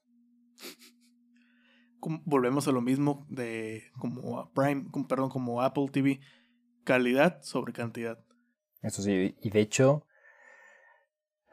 estábamos hablando en el podcast pasado de cómo nos está sorprendiendo Servant. Sí, sí. Que estábamos, salió el caso M. Night Shyamalan. Que Servant es esta serie que vino a revolucionar cómo hacer series en la pandemia. Que aprovecharon el hecho de la pandemia para hacer algo súper chingón.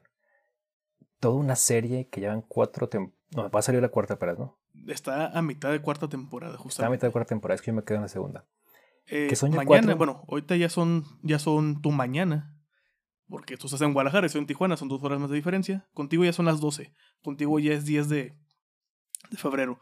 Técnicamente no sé si ya se liberó, pero ya debería de liberarse el quinto episodio de la cuarta temporada. Pues la voy a continuar porque la verdad es que sí es una serie chingona, pero yo la dejé de ver porque esas, esas veces que te llega otro producto, que le das la oportunidad y de repente se te va la onda de que estabas viendo. Pero bueno, decíamos, es una serie chingoncísima que ocurre en cuatro temporadas en una sola locación que de repente sí vemos otras, pero saben aprovechar bastante bien su espacio. Vemos este set, casa, chingoncísimo, que neta, yo te decía que cada que veía esta serie se me antojaba un chingo tomar vino. Tienen una obsesión con el vino tinto y con la comida, o sea, de repente sacan ingredientes tan asquerosos que los vuelven un platillo que dices, no mames, sí lo quiero probar. Como cuando hacen nieve de langosta. Nieve de langosta se veía que al final rica. Que al final terminan que Lian Lian le dice, no me acuerdo cómo se llama el esposo, güey, pero que, el, que le da por agarrar nieve de chocolate y dice, claro, eso es el amargo que le hacía falta a, este, a esta nieve, el ponerle chocolate. O tenemos esta escena en la que está haciendo una anguila que se asquerosa, pero, o sea, te, los planos de cómo la preparan, del empeño que le están poniendo, se te antoja un chingo. Y luego estos movimientos de cámara tan limpios, tan chingones, esta dirección escénica que está increíble, estas actuaciones que de repente son sutiles, de repente son histéricas, trabajan muy bien todo eso. Y lo mejor de todo es que es una serie que dura veintitantos a treinta y tantos minutos, entonces... 27 a 32 minutos aprox. Se te va volando, te ves un capítulo tras otro y no sientes que está eterna. Como de Tan se va volando que... que me aventé 27 episodios en tres días. Ahorita ya no lo he continuado, pero terminando de grabar me voy a poner a, continuar los episodios de la tercera temporada para, digamos, mañana, como a la tarde, ponerme al corriente con la cuarta. Y de hecho, o sea, tenemos este caso que hasta ahorita se vino a la mente. tenemos tanta gente que de repente ha criticado a Netflix, aprovechando que estábamos hablando de Netflix, que soltaban cosas contra Netflix Tarantino, Steven Spielberg, y de repente llega Apple TV Plus y nos muestra esta calidad que tiene, el cuidado que tiene con sus producciones. Y de repente Steven Spielberg decide sacar una serie con Apple TV Plus. Sí. Se une al streaming que criticaba. Steven Spielberg, tenemos a Herzog con un documental, tenemos a Sofía Coppola con una película. Shyamalan con Servant. Shyamalan con una serie como productor. ¿Qué pasó? Perdón, ¿sí se escuchó? No, no, no escuché nada. No, no. Ah, bueno es que digamos que ya llegamos a la marca de una hora y media en mi plantilla de Reaper. Inicia la sección de edición con la canción de inicio. ¿Y se está sobregrabando ya? No, o sea, ya, ya muteé, ya muteé la, la canción. No, no importa que se que llegue a la pestaña, simplemente es que en cuestión de tiempo. Pero ya muteé, ya muteé ese pedo. Bueno, perdón, decías, güey. Decías lo de, que estábamos hablando de esta ¿Perdón? Perdón, hablabas de la calidad del producto que está presentando Apple TV. Sí, o sea, Netflix está a años luz de llegar a un producto también cuidado como nos lo presentan HBO o Apple TV Plus. Por ejemplo, te mencionaba el intento pasado de The Witcher. Era la serie a la que le apostó un chingo Netflix por querer tener su Game of Thrones con esta serie. Y pinches efectos especiales tan más culeros tiene. No he visto la segunda temporada, güey porque quedé, quedé... Yo la abandoné en la primera. Como de... No me gustó. Yo quedé como de qué chingados pasó. Yo venía de terminar The Witcher 3, güey. Yo venía de terminar el juego. Yo venía con acá. eh, con el hype a, a tope. Venía con el Henry Cavill siendo turbo mega mamador fan de los, de los juegos y de la serie. Hablando de, de cuál era su nivel de inversión con la serie. Pero, como todo, con la reserva de... "Mm, pero es de Netflix, güey. Pero es de Netflix, es un producto de Netflix. Esto es un- esta madre es una, una espada de doble filo. Es, es muy probable que el tiro salga por la culata. Como en 9 de, de, 9 de 10 producciones de Netflix, el tiro sale por la culata. Yo venía de ver la primera temporada de His Dark Materials. No sé si conozcas esta serie. que Es una La ubico porque vi la película de hace años. 2007 con Nicole Kidman y, Y Daniel Craig. con Dan Craig. Pues La HBO brújula en co- dorada. La Brújula Dorada. HBO en coproducción con la BBC, o sea, estas dos grandes, se unen para hacer esta serie, porque esta serie perdón, está súper hypeada en Reino Unido. O sea, tiene, hasta es Sir. Sir Philip Per- Pullman. Percy Jackson no es. No, va, no la va a hacer este Netflix, creo. no, Disney Hablando Plus. otra. Ah, Espero que lo haga bien porque a mí sí me gustaron los libros. Era niño. que también. Disney tiene como que una no muy buena fama, ¿no? Dependiendo del producto. Lo bueno es que en, en Percy Jackson está involucrado el mismo escritor en la serie, entonces esperemos que salga algo como The Last of Us, de que están los creadores del videojuego ahí. Y bueno, tenemos esta, esta serie que es His Dark Materials, no os voy a decir mucho, pero sale un oso polar en esta serie, cabroncísimo. O sea, ganó un chingo de premios por este oso polar. O sea, no he Que visto, parece que va a Tamaulipas, ¿no? Todo armado. no he visto algo más pinche real creado digitalmente que ese pinche oso polar. Neta, o sea, sí se ve hiper real. Cada pelito, cada músculo, el peso que se ve que trae, está increíble. Luego llego a The Witcher y veo esta primera escena con este monstruo en el pantano con tentáculos así de la chingada. Ahorita que mencionas monstruo de pantano, güey. ¿No era uno verde con antenitas? ¿Quién? El monstruo del pantano. Ah, Shrek. Creo que hasta Estoy Shrek se ve la más pauta real. para lo que sigue. Claro, que nadie esperaba mucho de esta película porque venía de una serie de errores de DreamWorks y es precisamente El gato con botas 2, el último deseo. Exactamente. Qué película tan chingona. ¿Qué, qué te dije, güey, cuando la, la recién la vi? A ver, recuérdame, recuérdame, porque ya ¿Cómo- hemos hablado cómo? de esta serie y no, no recuerdo exactamente tu primer comentario. Más bien, ¿cómo, cómo Serie, te transmití que me había gustado la película? Verga, ya no me acuerdo. Te dije, no mames, güey, no mames, lo que acabo de ver, no mames, sí es cine. Te mandaba los stickers del Miguel diciendo, sí es cine. sí, es cierto, ya, ya me acordé, ya me acordé que me de hecho sí me, me dijiste, vela, vela, vela, vela. Y sí la vi. No como, como The Bear, que te tuve que casi rogar dos meses que te la vieras. Pero la vimos en latino, la película.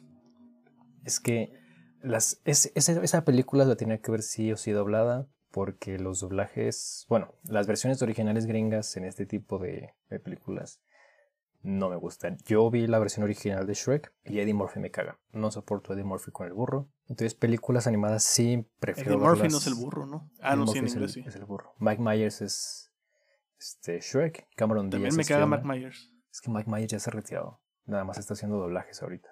Y bueno, o sea, mucha gente no esperaba nada del gato con botas. Porque la 1 está como X. Pero es que la 3 y la 4 de Shrek fueron un fiasco. No existen. Son un efecto Mandela. Solo existen A en la mí me hypeó tanto Twitter, Twitter que tuve que buscar el gato con botas en latino, ya en buena calidad en internet y decir chingue su madre, vamos a ver qué pedo. Y ¿qué te dije? De Spider-Man Cinto de Spider-Verse gateó para que el gato con botas pudiera correr, güey. Exacto. Creo que lo mejor que le ha pasado al cine de animación en los últimos años es Spider-Man, The Spider-Verse, Pinocho y el gato con botas. Y Coraline, güey. Bueno, Coraline es de la Bueno, es que ya pasada. tiene, ya tiene tiempo. Que no le perdonan a los Oscars que no le hayan dado el Oscar a Coraline. Chingada madre. ¿Estás listo para hacer corajes Claro, estos coraje. Oscar con Pinocho? O sea, es que si se lo da el gato con botas no me enojo. Pero si se lo dan a Red, Estoy de acuerdo. es que Red no es mi película, no soy su público, pero no es mala. Tiene una propuesta interesante de animación, que no es lo mejor porque ya hemos visto muchas cosas parecidas. Y la historia está, está bien de dónde parte, está padre el mensaje que da. Pero no es el gato con botas. Pero no es el gato con botas ni Pinocho. Que, o sea, me imputa demasiado que los Oscars no aprecian el trabajo de stop motion. No recuerdo una película animada de stop motion que le hayan dado algún Oscar. Estuvo eh, Cubo, güey, en su momento. Nominadas han estado. Pero, por ejemplo, sí. Laika, que es el gran estudio de stop motion, no tiene ni un perro Oscar. El cadáver de la novia no se lo dieron. Coraline no se lo dieron. Box Trolls no se lo dieron. Cubo, que era la que decíamos sí, porque estaba súper floja la opción de Disney de ese año, que era Zootopia, y se lo dieron Qué a raro. pinche Zootopia. Disney siempre es flojo si no presenta algo de Pixar. Y, y depende de qué presente Pixar. Ya sé. Porque también Pixar últimamente no ha sido tanto sinónimo ya de, de aquel, aquel nivel, ¿no? De hace Es unos que desde que años. Disney lo compró y ya no les deja hacer- hacer ciertas cosas, pues ha bajoneado un chingo el nivel de Pixar. Pero volvamos al gato con botas, güey. Güey, eh, no he visto, o sea, sí he visto, pero qué arranque tan chingón. Es, es muy poco frecuente ver que una película de animación, una película para niños de, de caricatura, arranque tan, tan chingón y tan, tan, tan emocionante como el gato con botas. ¿Qué estamos viendo? Una mega peda del gato con botas en un castillo ajeno. En donde se va a terminar pegando el tiro con un gigante. Un gigante con un solo ojo. O sea, una pinche pulguita le rompen su madre a un gigante. Y vemos al gato con botas desatado como si anduvieran tachas. El nivel de animación sí o sí te recuerda a Spider-Man the Spider-Verse en muchos sentidos. El, el, es, es que es perfecto. El, el, el estilo de la animación, el ritmo que lleva, el, el nivel de acción, el nivel de detalle, cómo te ponen en perspectiva las dimensiones de uno y del otro. Eh, es, es, perfecto, güey. No hay otra forma de describir todo ese momento y toda la película en- realmente. Pero creo que lo que más resalta de esta película y que es lo que le da un poco el título es la muerte del gato con botas. Una de las últimas muertes que debería tener. ¿Por qué? Porque lo mata la campana con la que venció al, al pinche gigante. Es que DreamWorks tiene esta cosa tan increíble que se preocupa por el hecho de que una película para niños, por ejemplo, hecha de, por Disney, normalmente da un chingo de huevo a los adultos. Sí. Entonces, DreamWorks piensa en los dos. Que se la pase bien el niño, que se la pase bien los papás. Porque no hace una... DreamWorks no hace películas tal cual para niños. Hace Que películas se la pase para bien el que va a pagar para que el- lo vea el chamaco, ¿no? Ajá, aquí se hace, es- hace películas para la familia entera. Que disfrute el papá, que disfrute el hijo. Ves películas de Disney, por ejemplo, Frozen, que sí entiendo el hype. Pero neta, yo no soporto Frozen. Neta, cuando ¿Y fui no, a ver ¿no Coco, anunciaron ya la tercera? ya la acaban de aprobar. La tercera, chingo. Cuando fui a ver Coco, que sí le tenía un chingo de ganas a Coco por el hecho de Pixar haciendo algo del Día de Muertos, nos pusieron ese corto insufrible de casi media hora de Frozen antes y te lo tenías que chutar todo. Fue la cosa más castrante que me ha pasado. en Que era el del. Olaf, ¿no? Estuve casi a nada de aventar las pinches palomitas y largarme. Pinche corto insufrible. O sea, sufrí más ese pinche corto de veintitantos minutos que ver Avatar. De tres horas. Mm. Pero bueno, regresando al gato con botas. Desde Shrek, Shrek habíamos visto esta parte en la que DreamWorks se volaba de Disney, que ponía todo lo que hace Disney y lo distorsionaba y le daba un sentido, un doble sentido. Chistes que entendían a los niños, chistes que solo entendían a los adultos. Y ahora la verdad ya los niños nos, nos sorprenden. Sí. Y en el gato con botas retoma un poco eso, pero ya lo hace más sutil. Como que dice, "A ver, vamos a bajarle un poco a los chistes de humor negro, pero vamos a seguir entreteniendo. Y la propuesta visual, siento que la verdad la película no funcionaría igual si hubieran conservado el mismo estilo de animación de Shrek. Ni de pedo. Porque en su inicio Shrek sí era... Sí estaba interesante esta propuesta de animación diferente, porque era medio realista en ciertos aspectos y no estaba tan caricaturizado como lo de Disney. Perdón. Pero ahora vimos que estas técnicas mixtas de animación con Into the Spider-Verse le dan más dinamismo a una historia. Entonces visualmente te entretienen más y la acción funciona mejor. No necesitas hacer esta cosa súper espectacular y creo que hasta es más sencillo para los animadores porque creo que esto es más sencillo de renderizar, de renderear que las películas que sean antes. No creo. Yo siento que va a ser más difícil porque estás mezclando diferentes capas de, de frames y todo el rollo. Pero, Pero por ejemplo, vale la pena los personajes ahorita no están detallados así como de los mil pelos en un centímetro. Ah, eso sí. Entonces, ah, lo que más causa problemas en un render de animación a veces son como esos detalles Los como con un gato, pelo por pelo, tarda un chingo en renderear. Entonces ahora que la animación es más sencilla, pero con una propuesta más interesante porque mezcla cosas, creo que Que hay que aclarar que el hecho de que sea más sencilla no significa que sea de peor calidad, al contrario. En este caso es una calidad que dices, madres. Yo la quiero en Criterion, güey. Yo quiero esa película en Criterion. ¿Criterion ya tiene películas de animación? Tiene Wally. Quiero saber si Ah, sí, es cierto. Hace poco salió ya Wally. Es que Wally es una joya. Sí. Es 2001 Odisea en el espacio, pero para. Para la familia. No, para la familia, porque no es tan infantil. O sea, no te muestra cosas explícitas, pero el mensaje no te lo entiende fácil un niño. Bueno, eso sí, para la familia. O sea, de hecho, las primeras películas de Pixar no son para nada súper infantiles. O sea, sin pedo las puede ver cualquier persona. Por ejemplo, Bichos es como un remake de Los Siete Samuráis, pero pues eh, familiar. Pero con insectos. Ajá, pero con insectos y familiar. Y no es tanto para niños, hay cosas que a los niños se les escapan. Y bueno, regresando al gato con botas, es que, o sea, tiene tantos personajes memorables. El diseño de estos osos, porque si recuerdas los osos de las otras películas de Shrek, que eran como más sencillos y menos, con menos personalidad, estos osos de Recitos de Oro están pasadísimos de lanza. Acá los osos son argentinos, boludo. Son argentinos, boludo. Que bueno, lo único que me hubiera gustado. madre. Lo único que hubiera gustado de verla en su idioma original es que Florence Pugh, Pugh, Pugh, es Recitos de Oro y Olivia Colman es la mamá. Colman. Sí, y ah, ah, hay, que mencionar también este el lobo o la muerte en esta película. Que qué nivel. Que ahorita quiero ahondar mucho en ese, en, ese, en ese tema, ese mensaje de la película. La muerte es Wagner Moura, este actor eh, brasileño que yo, yo lo ubico por Tropa de Élite 1 y 2 de José Padilla cuando hacía cosas chingonas este cabrón. Y de las dos temporadas iniciales de Narcos, donde era Pablo Escobar.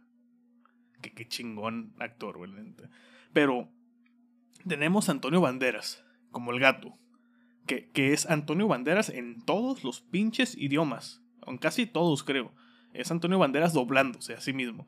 Luego tenemos a Salma Hayek como la patitas de esponjosas de algodón, que es la, la compañera en este caso. Eh, no me acuerdo quién es el actor que hace el doblaje del perrito Ni yo. raro. Pero, algo que quiero destacar de Salma Hayek es que lo hace muy bien, porque normalmente estás acostumbrado a escuchar a Salma Hayek cuando habla en inglés con ese acento medio forzado mexicano, y cuando habla ya latino, bueno, es que es más mexicano ese acento, porque no es como imitar el acento de Sofía Vergara. Si tiene. Sofía Vergara sí se pasa de lanza. Pero cuando dobla aquí a este personaje, se nota más orgánico, natural y está medio pasas desapercibido que es Alma Hayek. Sí, güey. Había un, la primera vuelta, tú hablaste de un momento muy, muy, muy, muy chingón que es, y sobre todo en punto de animación, la recapitulación de las vidas pasadas del gato con botas. Es que esa escena, o sea, yo me partía de risa porque es llevar lo absurdo a otro nivel. Es un nivel de pendejez increíblemente bueno. Te partes de la risa porque hubieras dicho, el gato con botas, este personaje que tiene esa agilidad, este carisma y se mete con cada personaje. Pues o sea, yo me lo imaginaba acá un pinche Godzilla muriéndose y no, o sea, se muere de las maneras más pinches pendejas. Y es súper divertido. Y o sea, esa parte en la que lo llevan al médico, pero es un pinche barbero carnicero todo. Me recordó este personaje de Avatar, en la leyenda de Aang, cuando llegan a esta isla. Qué lindo personaje, nada más se cambia de sombrerito. Y ahora soy el alcalde, y ahora soy el vendedor de pescado. Pero habías mencionado algo muy chingón sobre la animación, güey. ¿Qué tiene de característico la animación en ese momento? A ver, recuérdame que se me olvida a veces lo que yo mismo digo. Que presentaban un poco como su propio estilo cada, cada etapa, cada vida del gato con botas. Cierto, cierto. Porque cada esta como que representa que sí cambia un poco con cada vida que tiene. Cambia como de, de estilo visual, cambia de vestimenta. De forma de ser. De forma de ser. Cada, cada uno de estos aspectos del gato con botas en cada una de esas muertes es muy diferente pero está bien chingón. Y creo que esos detalles que le ponen a la película, por ejemplo, un detalle que me encantó es esta parte del perrito, que creo que es mi personaje favorito del pinche gato con botas. Es una estupidez, es una pendejada así inmensa como cuando él tiene el mapa, perdón, el mapa de, de para buscar la estrella, todo cambia a arcoíris, flores y todo. Y cuando lo agarra cualquier otra persona es un pinche bosque al estilo Blancanieves con miles de peligros. Y creo que es la de las pocas películas en la que el nivel de pendejez y absurdez es totalmente a favor de la película y no le resta en nada. Sí, al contrario, contribuye. Películas y, y directores o creadores logran hacer eso. Creo que de los pocos que logran hacer de algo tan pendejo, algo tan grande, es como Wes Anderson. Sí. Y esta película lo hace. Sí, muy bien, sí. habíamos hablado de dos momentos muy, muy, muy, muy chingones. Eh, es, muy difícil escoger momentos para hablar de esa película porque toda la película está pasada de gata. Pero habíamos mencionado El asilo de gatos. Yo me partí de risa cuando lo ves ya con su barbita, todo resignado, con sus guantecitos. Que de repente ves este gato así bien pinche raro. Es el pinche perro disfrazado de gato nada más para tener comida gratis. Que le dice miau. Digo, digo. Eh. Pero se ve bien chistoso como... Todo bien. Ay, perdón. Perdón, atrapaste. asqueroso eso. Ah, este, cómo lo vemos todo resignado de que cómo lo van a tener en un asilo al gato que llega rebelde, que cómo va a comer comida para gatos y la chingada, cómo se va resignando, va entrando la dinámica de cagar en el arenero, eh, Todos comer, viéndolo así. comer en el, en el comedor comunitario donde tienes croquetas, tomar la siesta, güey. Hasta que un buen día ya lo vemos así simplemente mudo, masticando, y aparece este pinche perro disfrazado de gato, güey.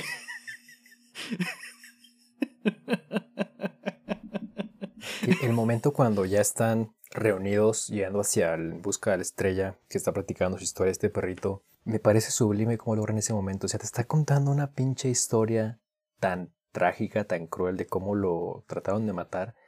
Y se está riendo el baboso y, tienes tú dividido tu opinión en ese momento porque dices, no es que pinche triste, pero te estás cagando de la risa. Dices, lloro o me río, güey. Ajá, no sabes qué hacer. Y el hecho de que la película, aunque te están contando así bien pinche trágico, no vaya por ese lado de la lágrima fácil, que decidan mantenerlo en el humor, está chingoncísimo. Ahora, el tema principal, que para mí fue el principal, el tema de la ansiedad, güey.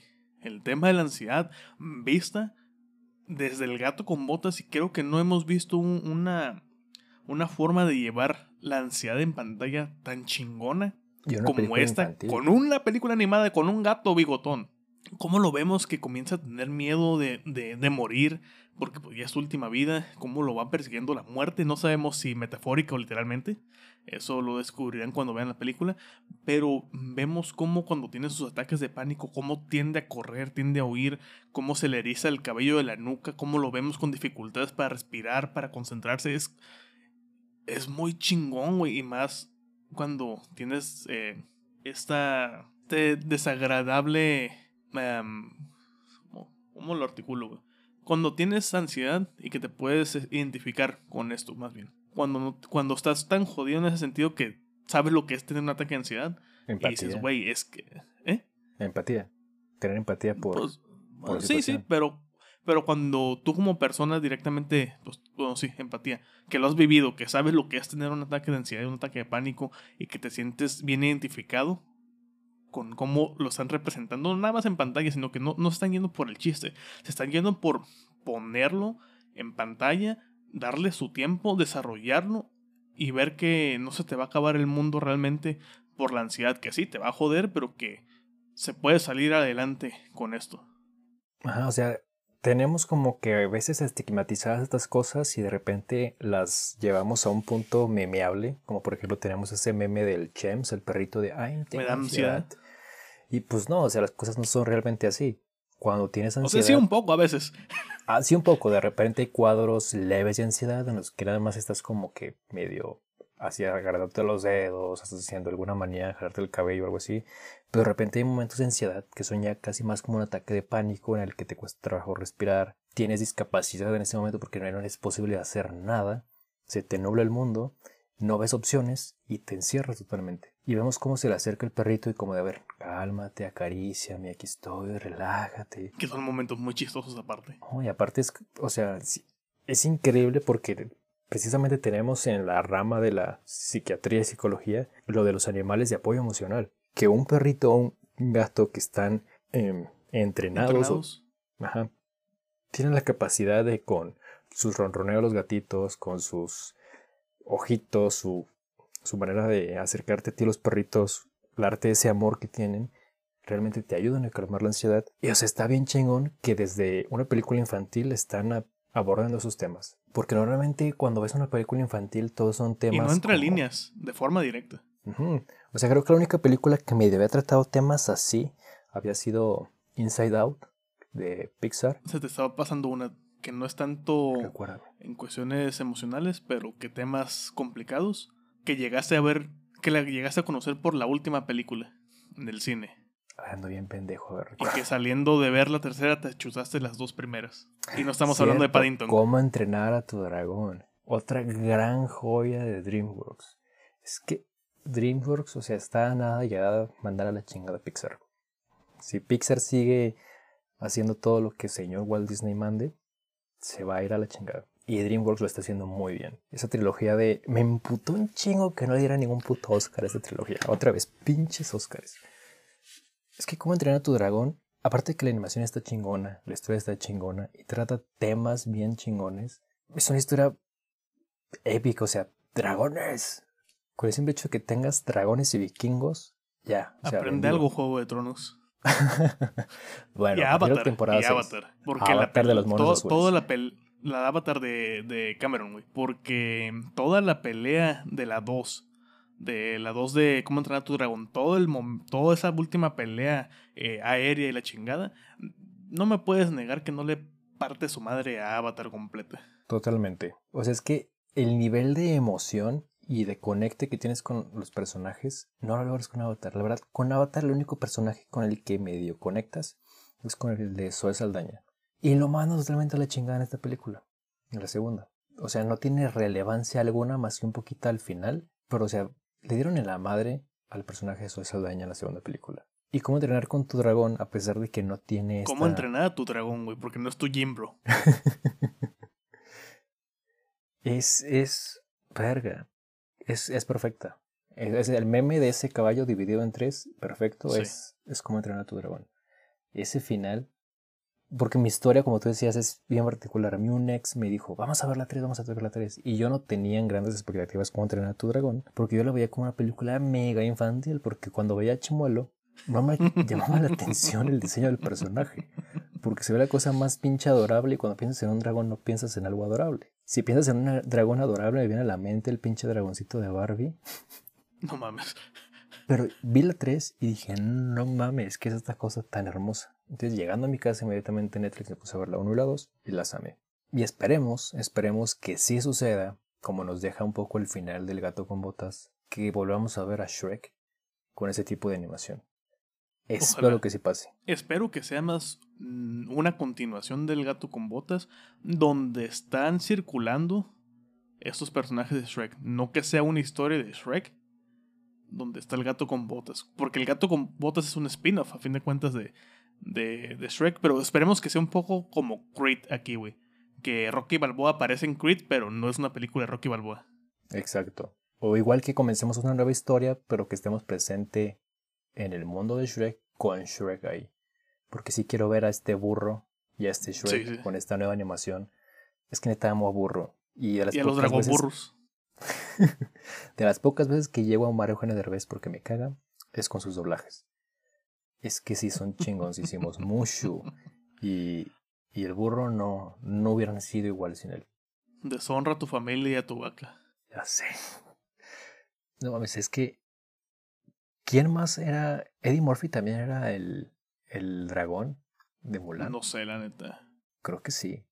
Pero bueno, X, no, nos vamos a ir a Disney ahorita. Oye, te quería preguntar otra cosa que salió estos días. ¿Qué opinas de que en Estados Unidos la cadena de cines AMC va a empezar a cobrar diferente la tarifa dependiendo del asiento que escojas para ver la película? ¿Qué estamos hablando, güey? ¿De que es un vuelo o vas a ir a ver una pinche película? O sea, ya sé, los asientos centrales hacia atrás van a ser más caros y los asientos pegados a las paredes y hasta adelante van a ser más baratos. Pero supongo que van a aumentar los precios. No es como que van a mantener el precio en los centrales y van a ser más baratos los de los lados. No, van a subir los precios. ¿Qué opinas de esta mamada? Se me hace una súper pendejadísima, güey. Mira, de por sí, por lo menos aquí en México, güey. Hablamos de alguien que nunca ha visto una película en Estados Unidos, pero aquí en México, ¿qué hace la gente, güey? Aunque estén los números, los, números numerados, los, los asientos numerados. Llegan y se sientan donde se les da su pinche gana, güey. Hay veces que está toda la pinche fila vacía y no van y se sientan a un lado de ti, güey. Exacto. Y luego, si eres como yo, que, o sea, están esperando los cortos, entonces te vale madre sacar el celular te metes como si fueras a comprar un boleto y dices, a ver, ¿sí los compraron ahorita? Sí, sí, sí. Y te das cuenta que no, que siguen libres esos pinches asientos. Pero no les puedes decir nada porque no son tus asientos y si no quieres iniciar una pelea. Eso o a veces que llegas y está tu asiento ocupado. No, no, me, ha, no me ha sucedido. Medio puedes llegar a pasarlos y en cuanto le dices es como, ay, perdón, me equivoqué y se quitan luego, luego. Pero si con su mirada te retan así como de, pues me vale. es que lo que hacen, me ha tocado ver eso y es lo que hacen como de... Mm, pues, porque, por ejemplo, a mí me ha pasado que yo estaba casi seguro que había comprado la fila F, pero pues, me equivoqué y compré la fila H. Entonces yo estaba en ese lugar de que me dicen, estás en mi lugar, y es como, verga, perdón, perdón, sí, me equivoqué. Pero pues no fue a propósito. Fue un ah, error. bueno, es que ahí, cambia la cosa. Se me hace una pendejada, güey, justamente que hagan, que quieran hacer eso, eh, porque sabemos que los gringos ponen los estándares, güey. Esto no va a tardar en llegar a México si se implementa y funciona. ¿Por qué? Porque el cine, a fin de cuentas, es un negocio. O sea, pero aparte estamos en una época en la que se supone que el cine está tratando de reinventarse, reinventarse a favor de que la gente esté regresando al cine. Porque a partir de la pandemia mucha gente dijo, ya estoy disfrutando más las películas en mi casa. Está más chido que... las películas ahorita están durando un chingo, lo mencionaba en el episodio que acaba de salir, de que las películas no fueron menores a dos horas y media en este año. La mayoría pues fueron como de tres horas. Justamente, que he dicho desde que nos escuches, güey. Episodio a episodio cuando hablamos de un estreno. Se has hecho un martirio ir al cine. ¿Cuántas, o sea, de 10 veces que voy al cine, 8 me han ido de la chingada, güey.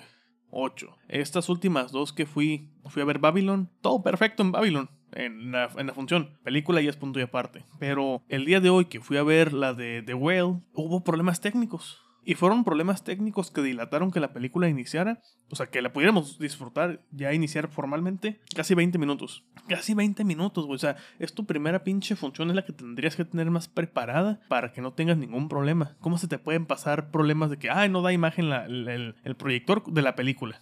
O sea, no mames. Y, no haces nada hasta que la gente va y se queja porque el que tienes de proyeccionista sabemos que sí, está atendiendo varias, eh, varias funciones simultáneas, pero chingado, güey, ¿cuánto puedes tardar en, dar un rondín rápido de nada más ver, hay imagen, hay imagen, me paso la que sigue? Cada, cada vez la experiencia es peor en el cine. Son contadas las funciones. Lamentablemente ya tiene años esto sucediendo. Son contadas las funciones a las que uno puede entrar y que la gente inicia la película no saca el teléfono. No habla, no está gritando, no está platicando de forma molesta. Eh, o sea, ya, ya, ya, uno llega al punto donde se conforma con que el, si van a usar el teléfono lo tengan en vibrador y con el brillo al mínimo, al mínimo. Es lo, lo mínimo que uno ya este, acepta o sea por bien, bien servido, ¿no? Y luego, o sea, tenemos este, estos problemas que dices, bueno, no son responsabilidad del cine, no está en manos del cine, pero de repente, como has dicho, llegas a una sala y la pantalla está manchada. Te notas que tienen al mínimo el brillo del proyector para ahorrarse luz. Y de repente hay películas oscuras. Que no es proyección láser como ellos pregonan que son sus proyectores. Bueno, por suerte en todos los cines que yo he ido últimamente sí, sí cambiaron el proyector. Pero creo que tiene que ver con ese sistema de centralización. Le dan más prioridad a Ciudad de México, Monterrey, Guadalajara, y de repente otras ciudades es como, pues a ver cuándo, pero por ahí va a llegar. Pero lo peor es que en sus anuncios Cinepolis de repente dice todas nuestras salas y pues ni madres. Hay que demandarlos por publicidad engañosa. O sea, la verdad, tal vez lo hicieron en todas las salas donde iban a proyectar Avatar nada más y ya. Pero entonces. No creo, porque en la de playas donde tenían Avatar 2, eh, vi la de. Bueno, fue una de las salas, pusieron la de Shyamalan. Y créeme que no. Ah, bueno, Shyamalan fue otra buena experiencia en el cine, pero me tocó la, la pinche pantalla manchada, y rayada, y dañada. Y que no era proyección láser.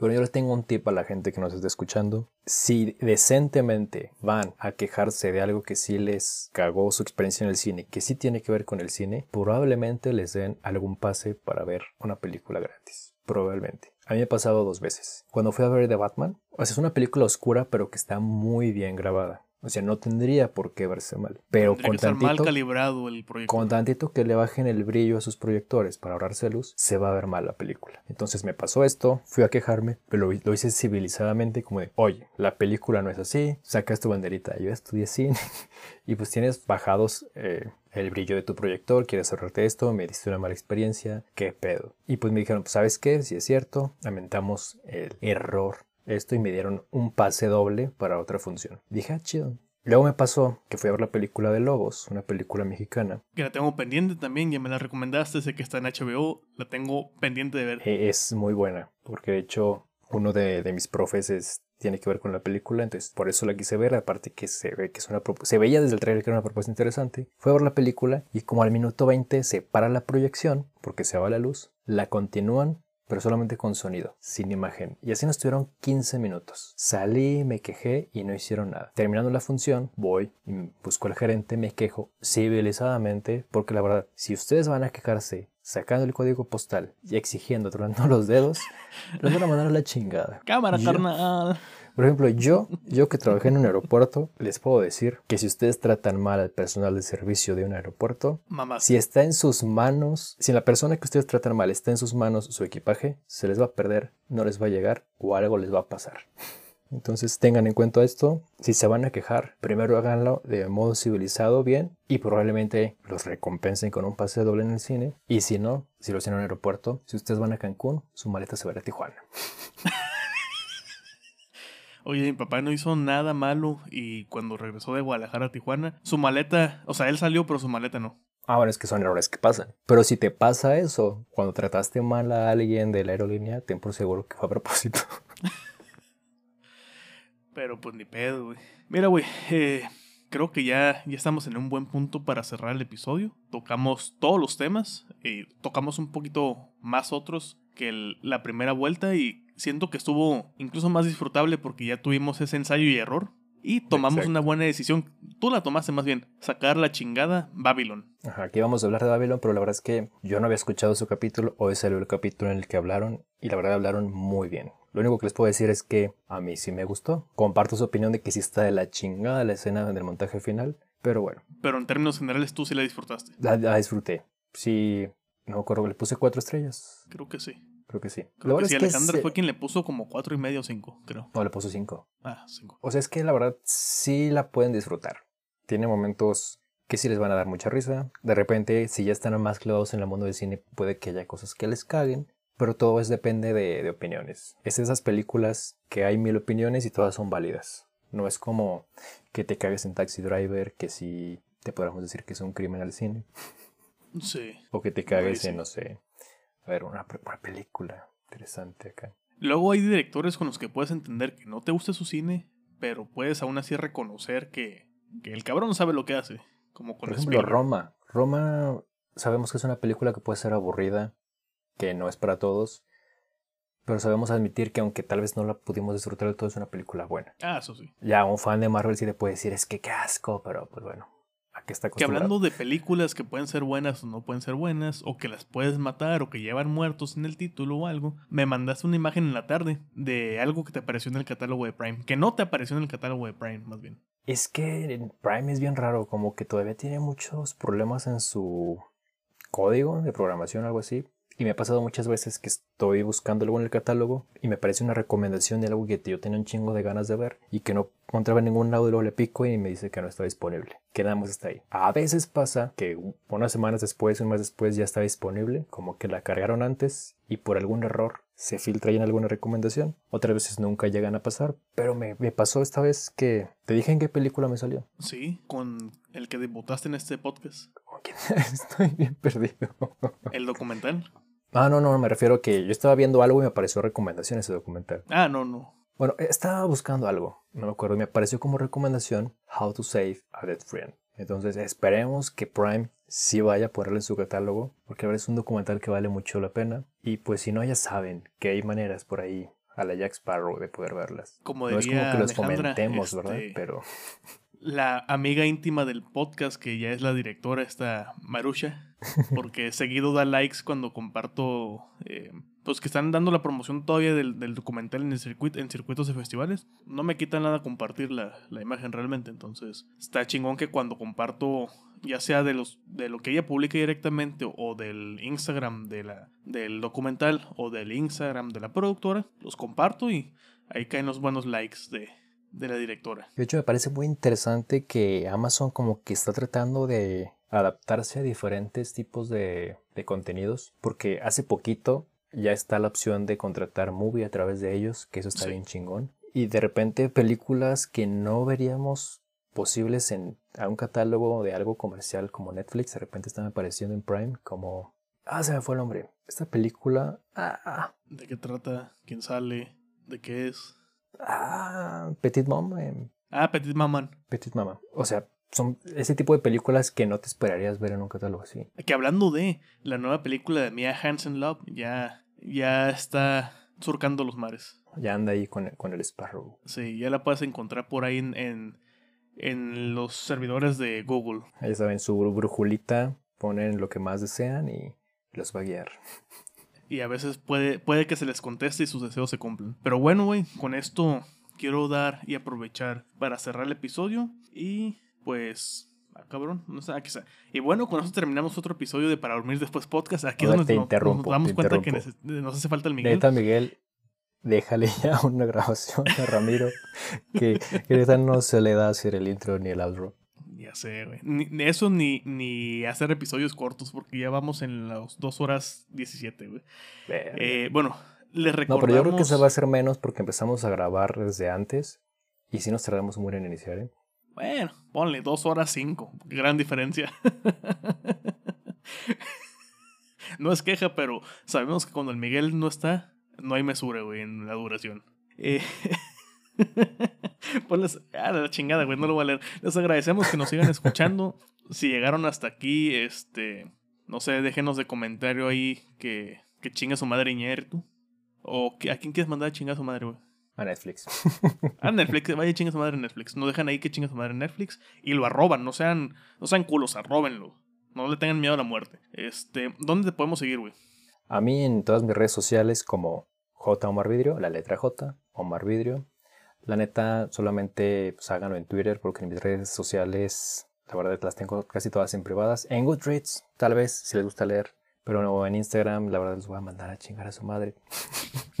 a no ser que, que estén guapos en su foto de perfil. Promiscuo. A mí me pueden seguir en arroba ramiro ALVRM94 para rants sobre cine, compartir cosas de cine erótico, literatura, para de vez en cuando hacer incendiar un poco Twitter. Me pueden seguir en arroba eh, PDD-podcast, que el Miguel ya me regaña, güey, porque me dice, cabrón, nos van a cerrar la cuenta. o Alejandra me dice, no te puedo dejar solo una hora. Una hora porque haces un desmadre en internet. Eh, Yo creo que a estas alturas tendrías que hacer algo muy radical en contra de Elon Musk para que te cierren Twitter porque pues, si supuestamente se está pronunciando muy a favor de la libertad de expresión. Veremos qué ve, qué entiende él por libertad de expresión. Es correcto. Pues pueden seguir el, el podcast en arroba pdd-podcast en Twitter, Instagram, en TikTok, que lo he matado y lo he resucitado más veces de lo que Jesús es posible, eh, en lo que su tiempo de vida le permite. Eh, al Miguel lo pueden seguir en arroba zaratestra en Twitter y en Instagram en arroba zaratestra guion bajo, mientras no le dé por cerrar su cuenta, porque este hijo de la chingada le da por cerrarla cada dos o tres meses que ya, es, ya también es parte del chiste, güey, aquí. Entonces, pues gracias por habernos escuchado. No sé si quieras decir algo más para despedir, güey. No, pues será todo que vean The Last of Us. Que no se olviden de que no, mano, esto ya pasó. No, olvídalo. Bueno, pues con esto ya nos vamos al rato. Sale. Gracias. Nos vemos.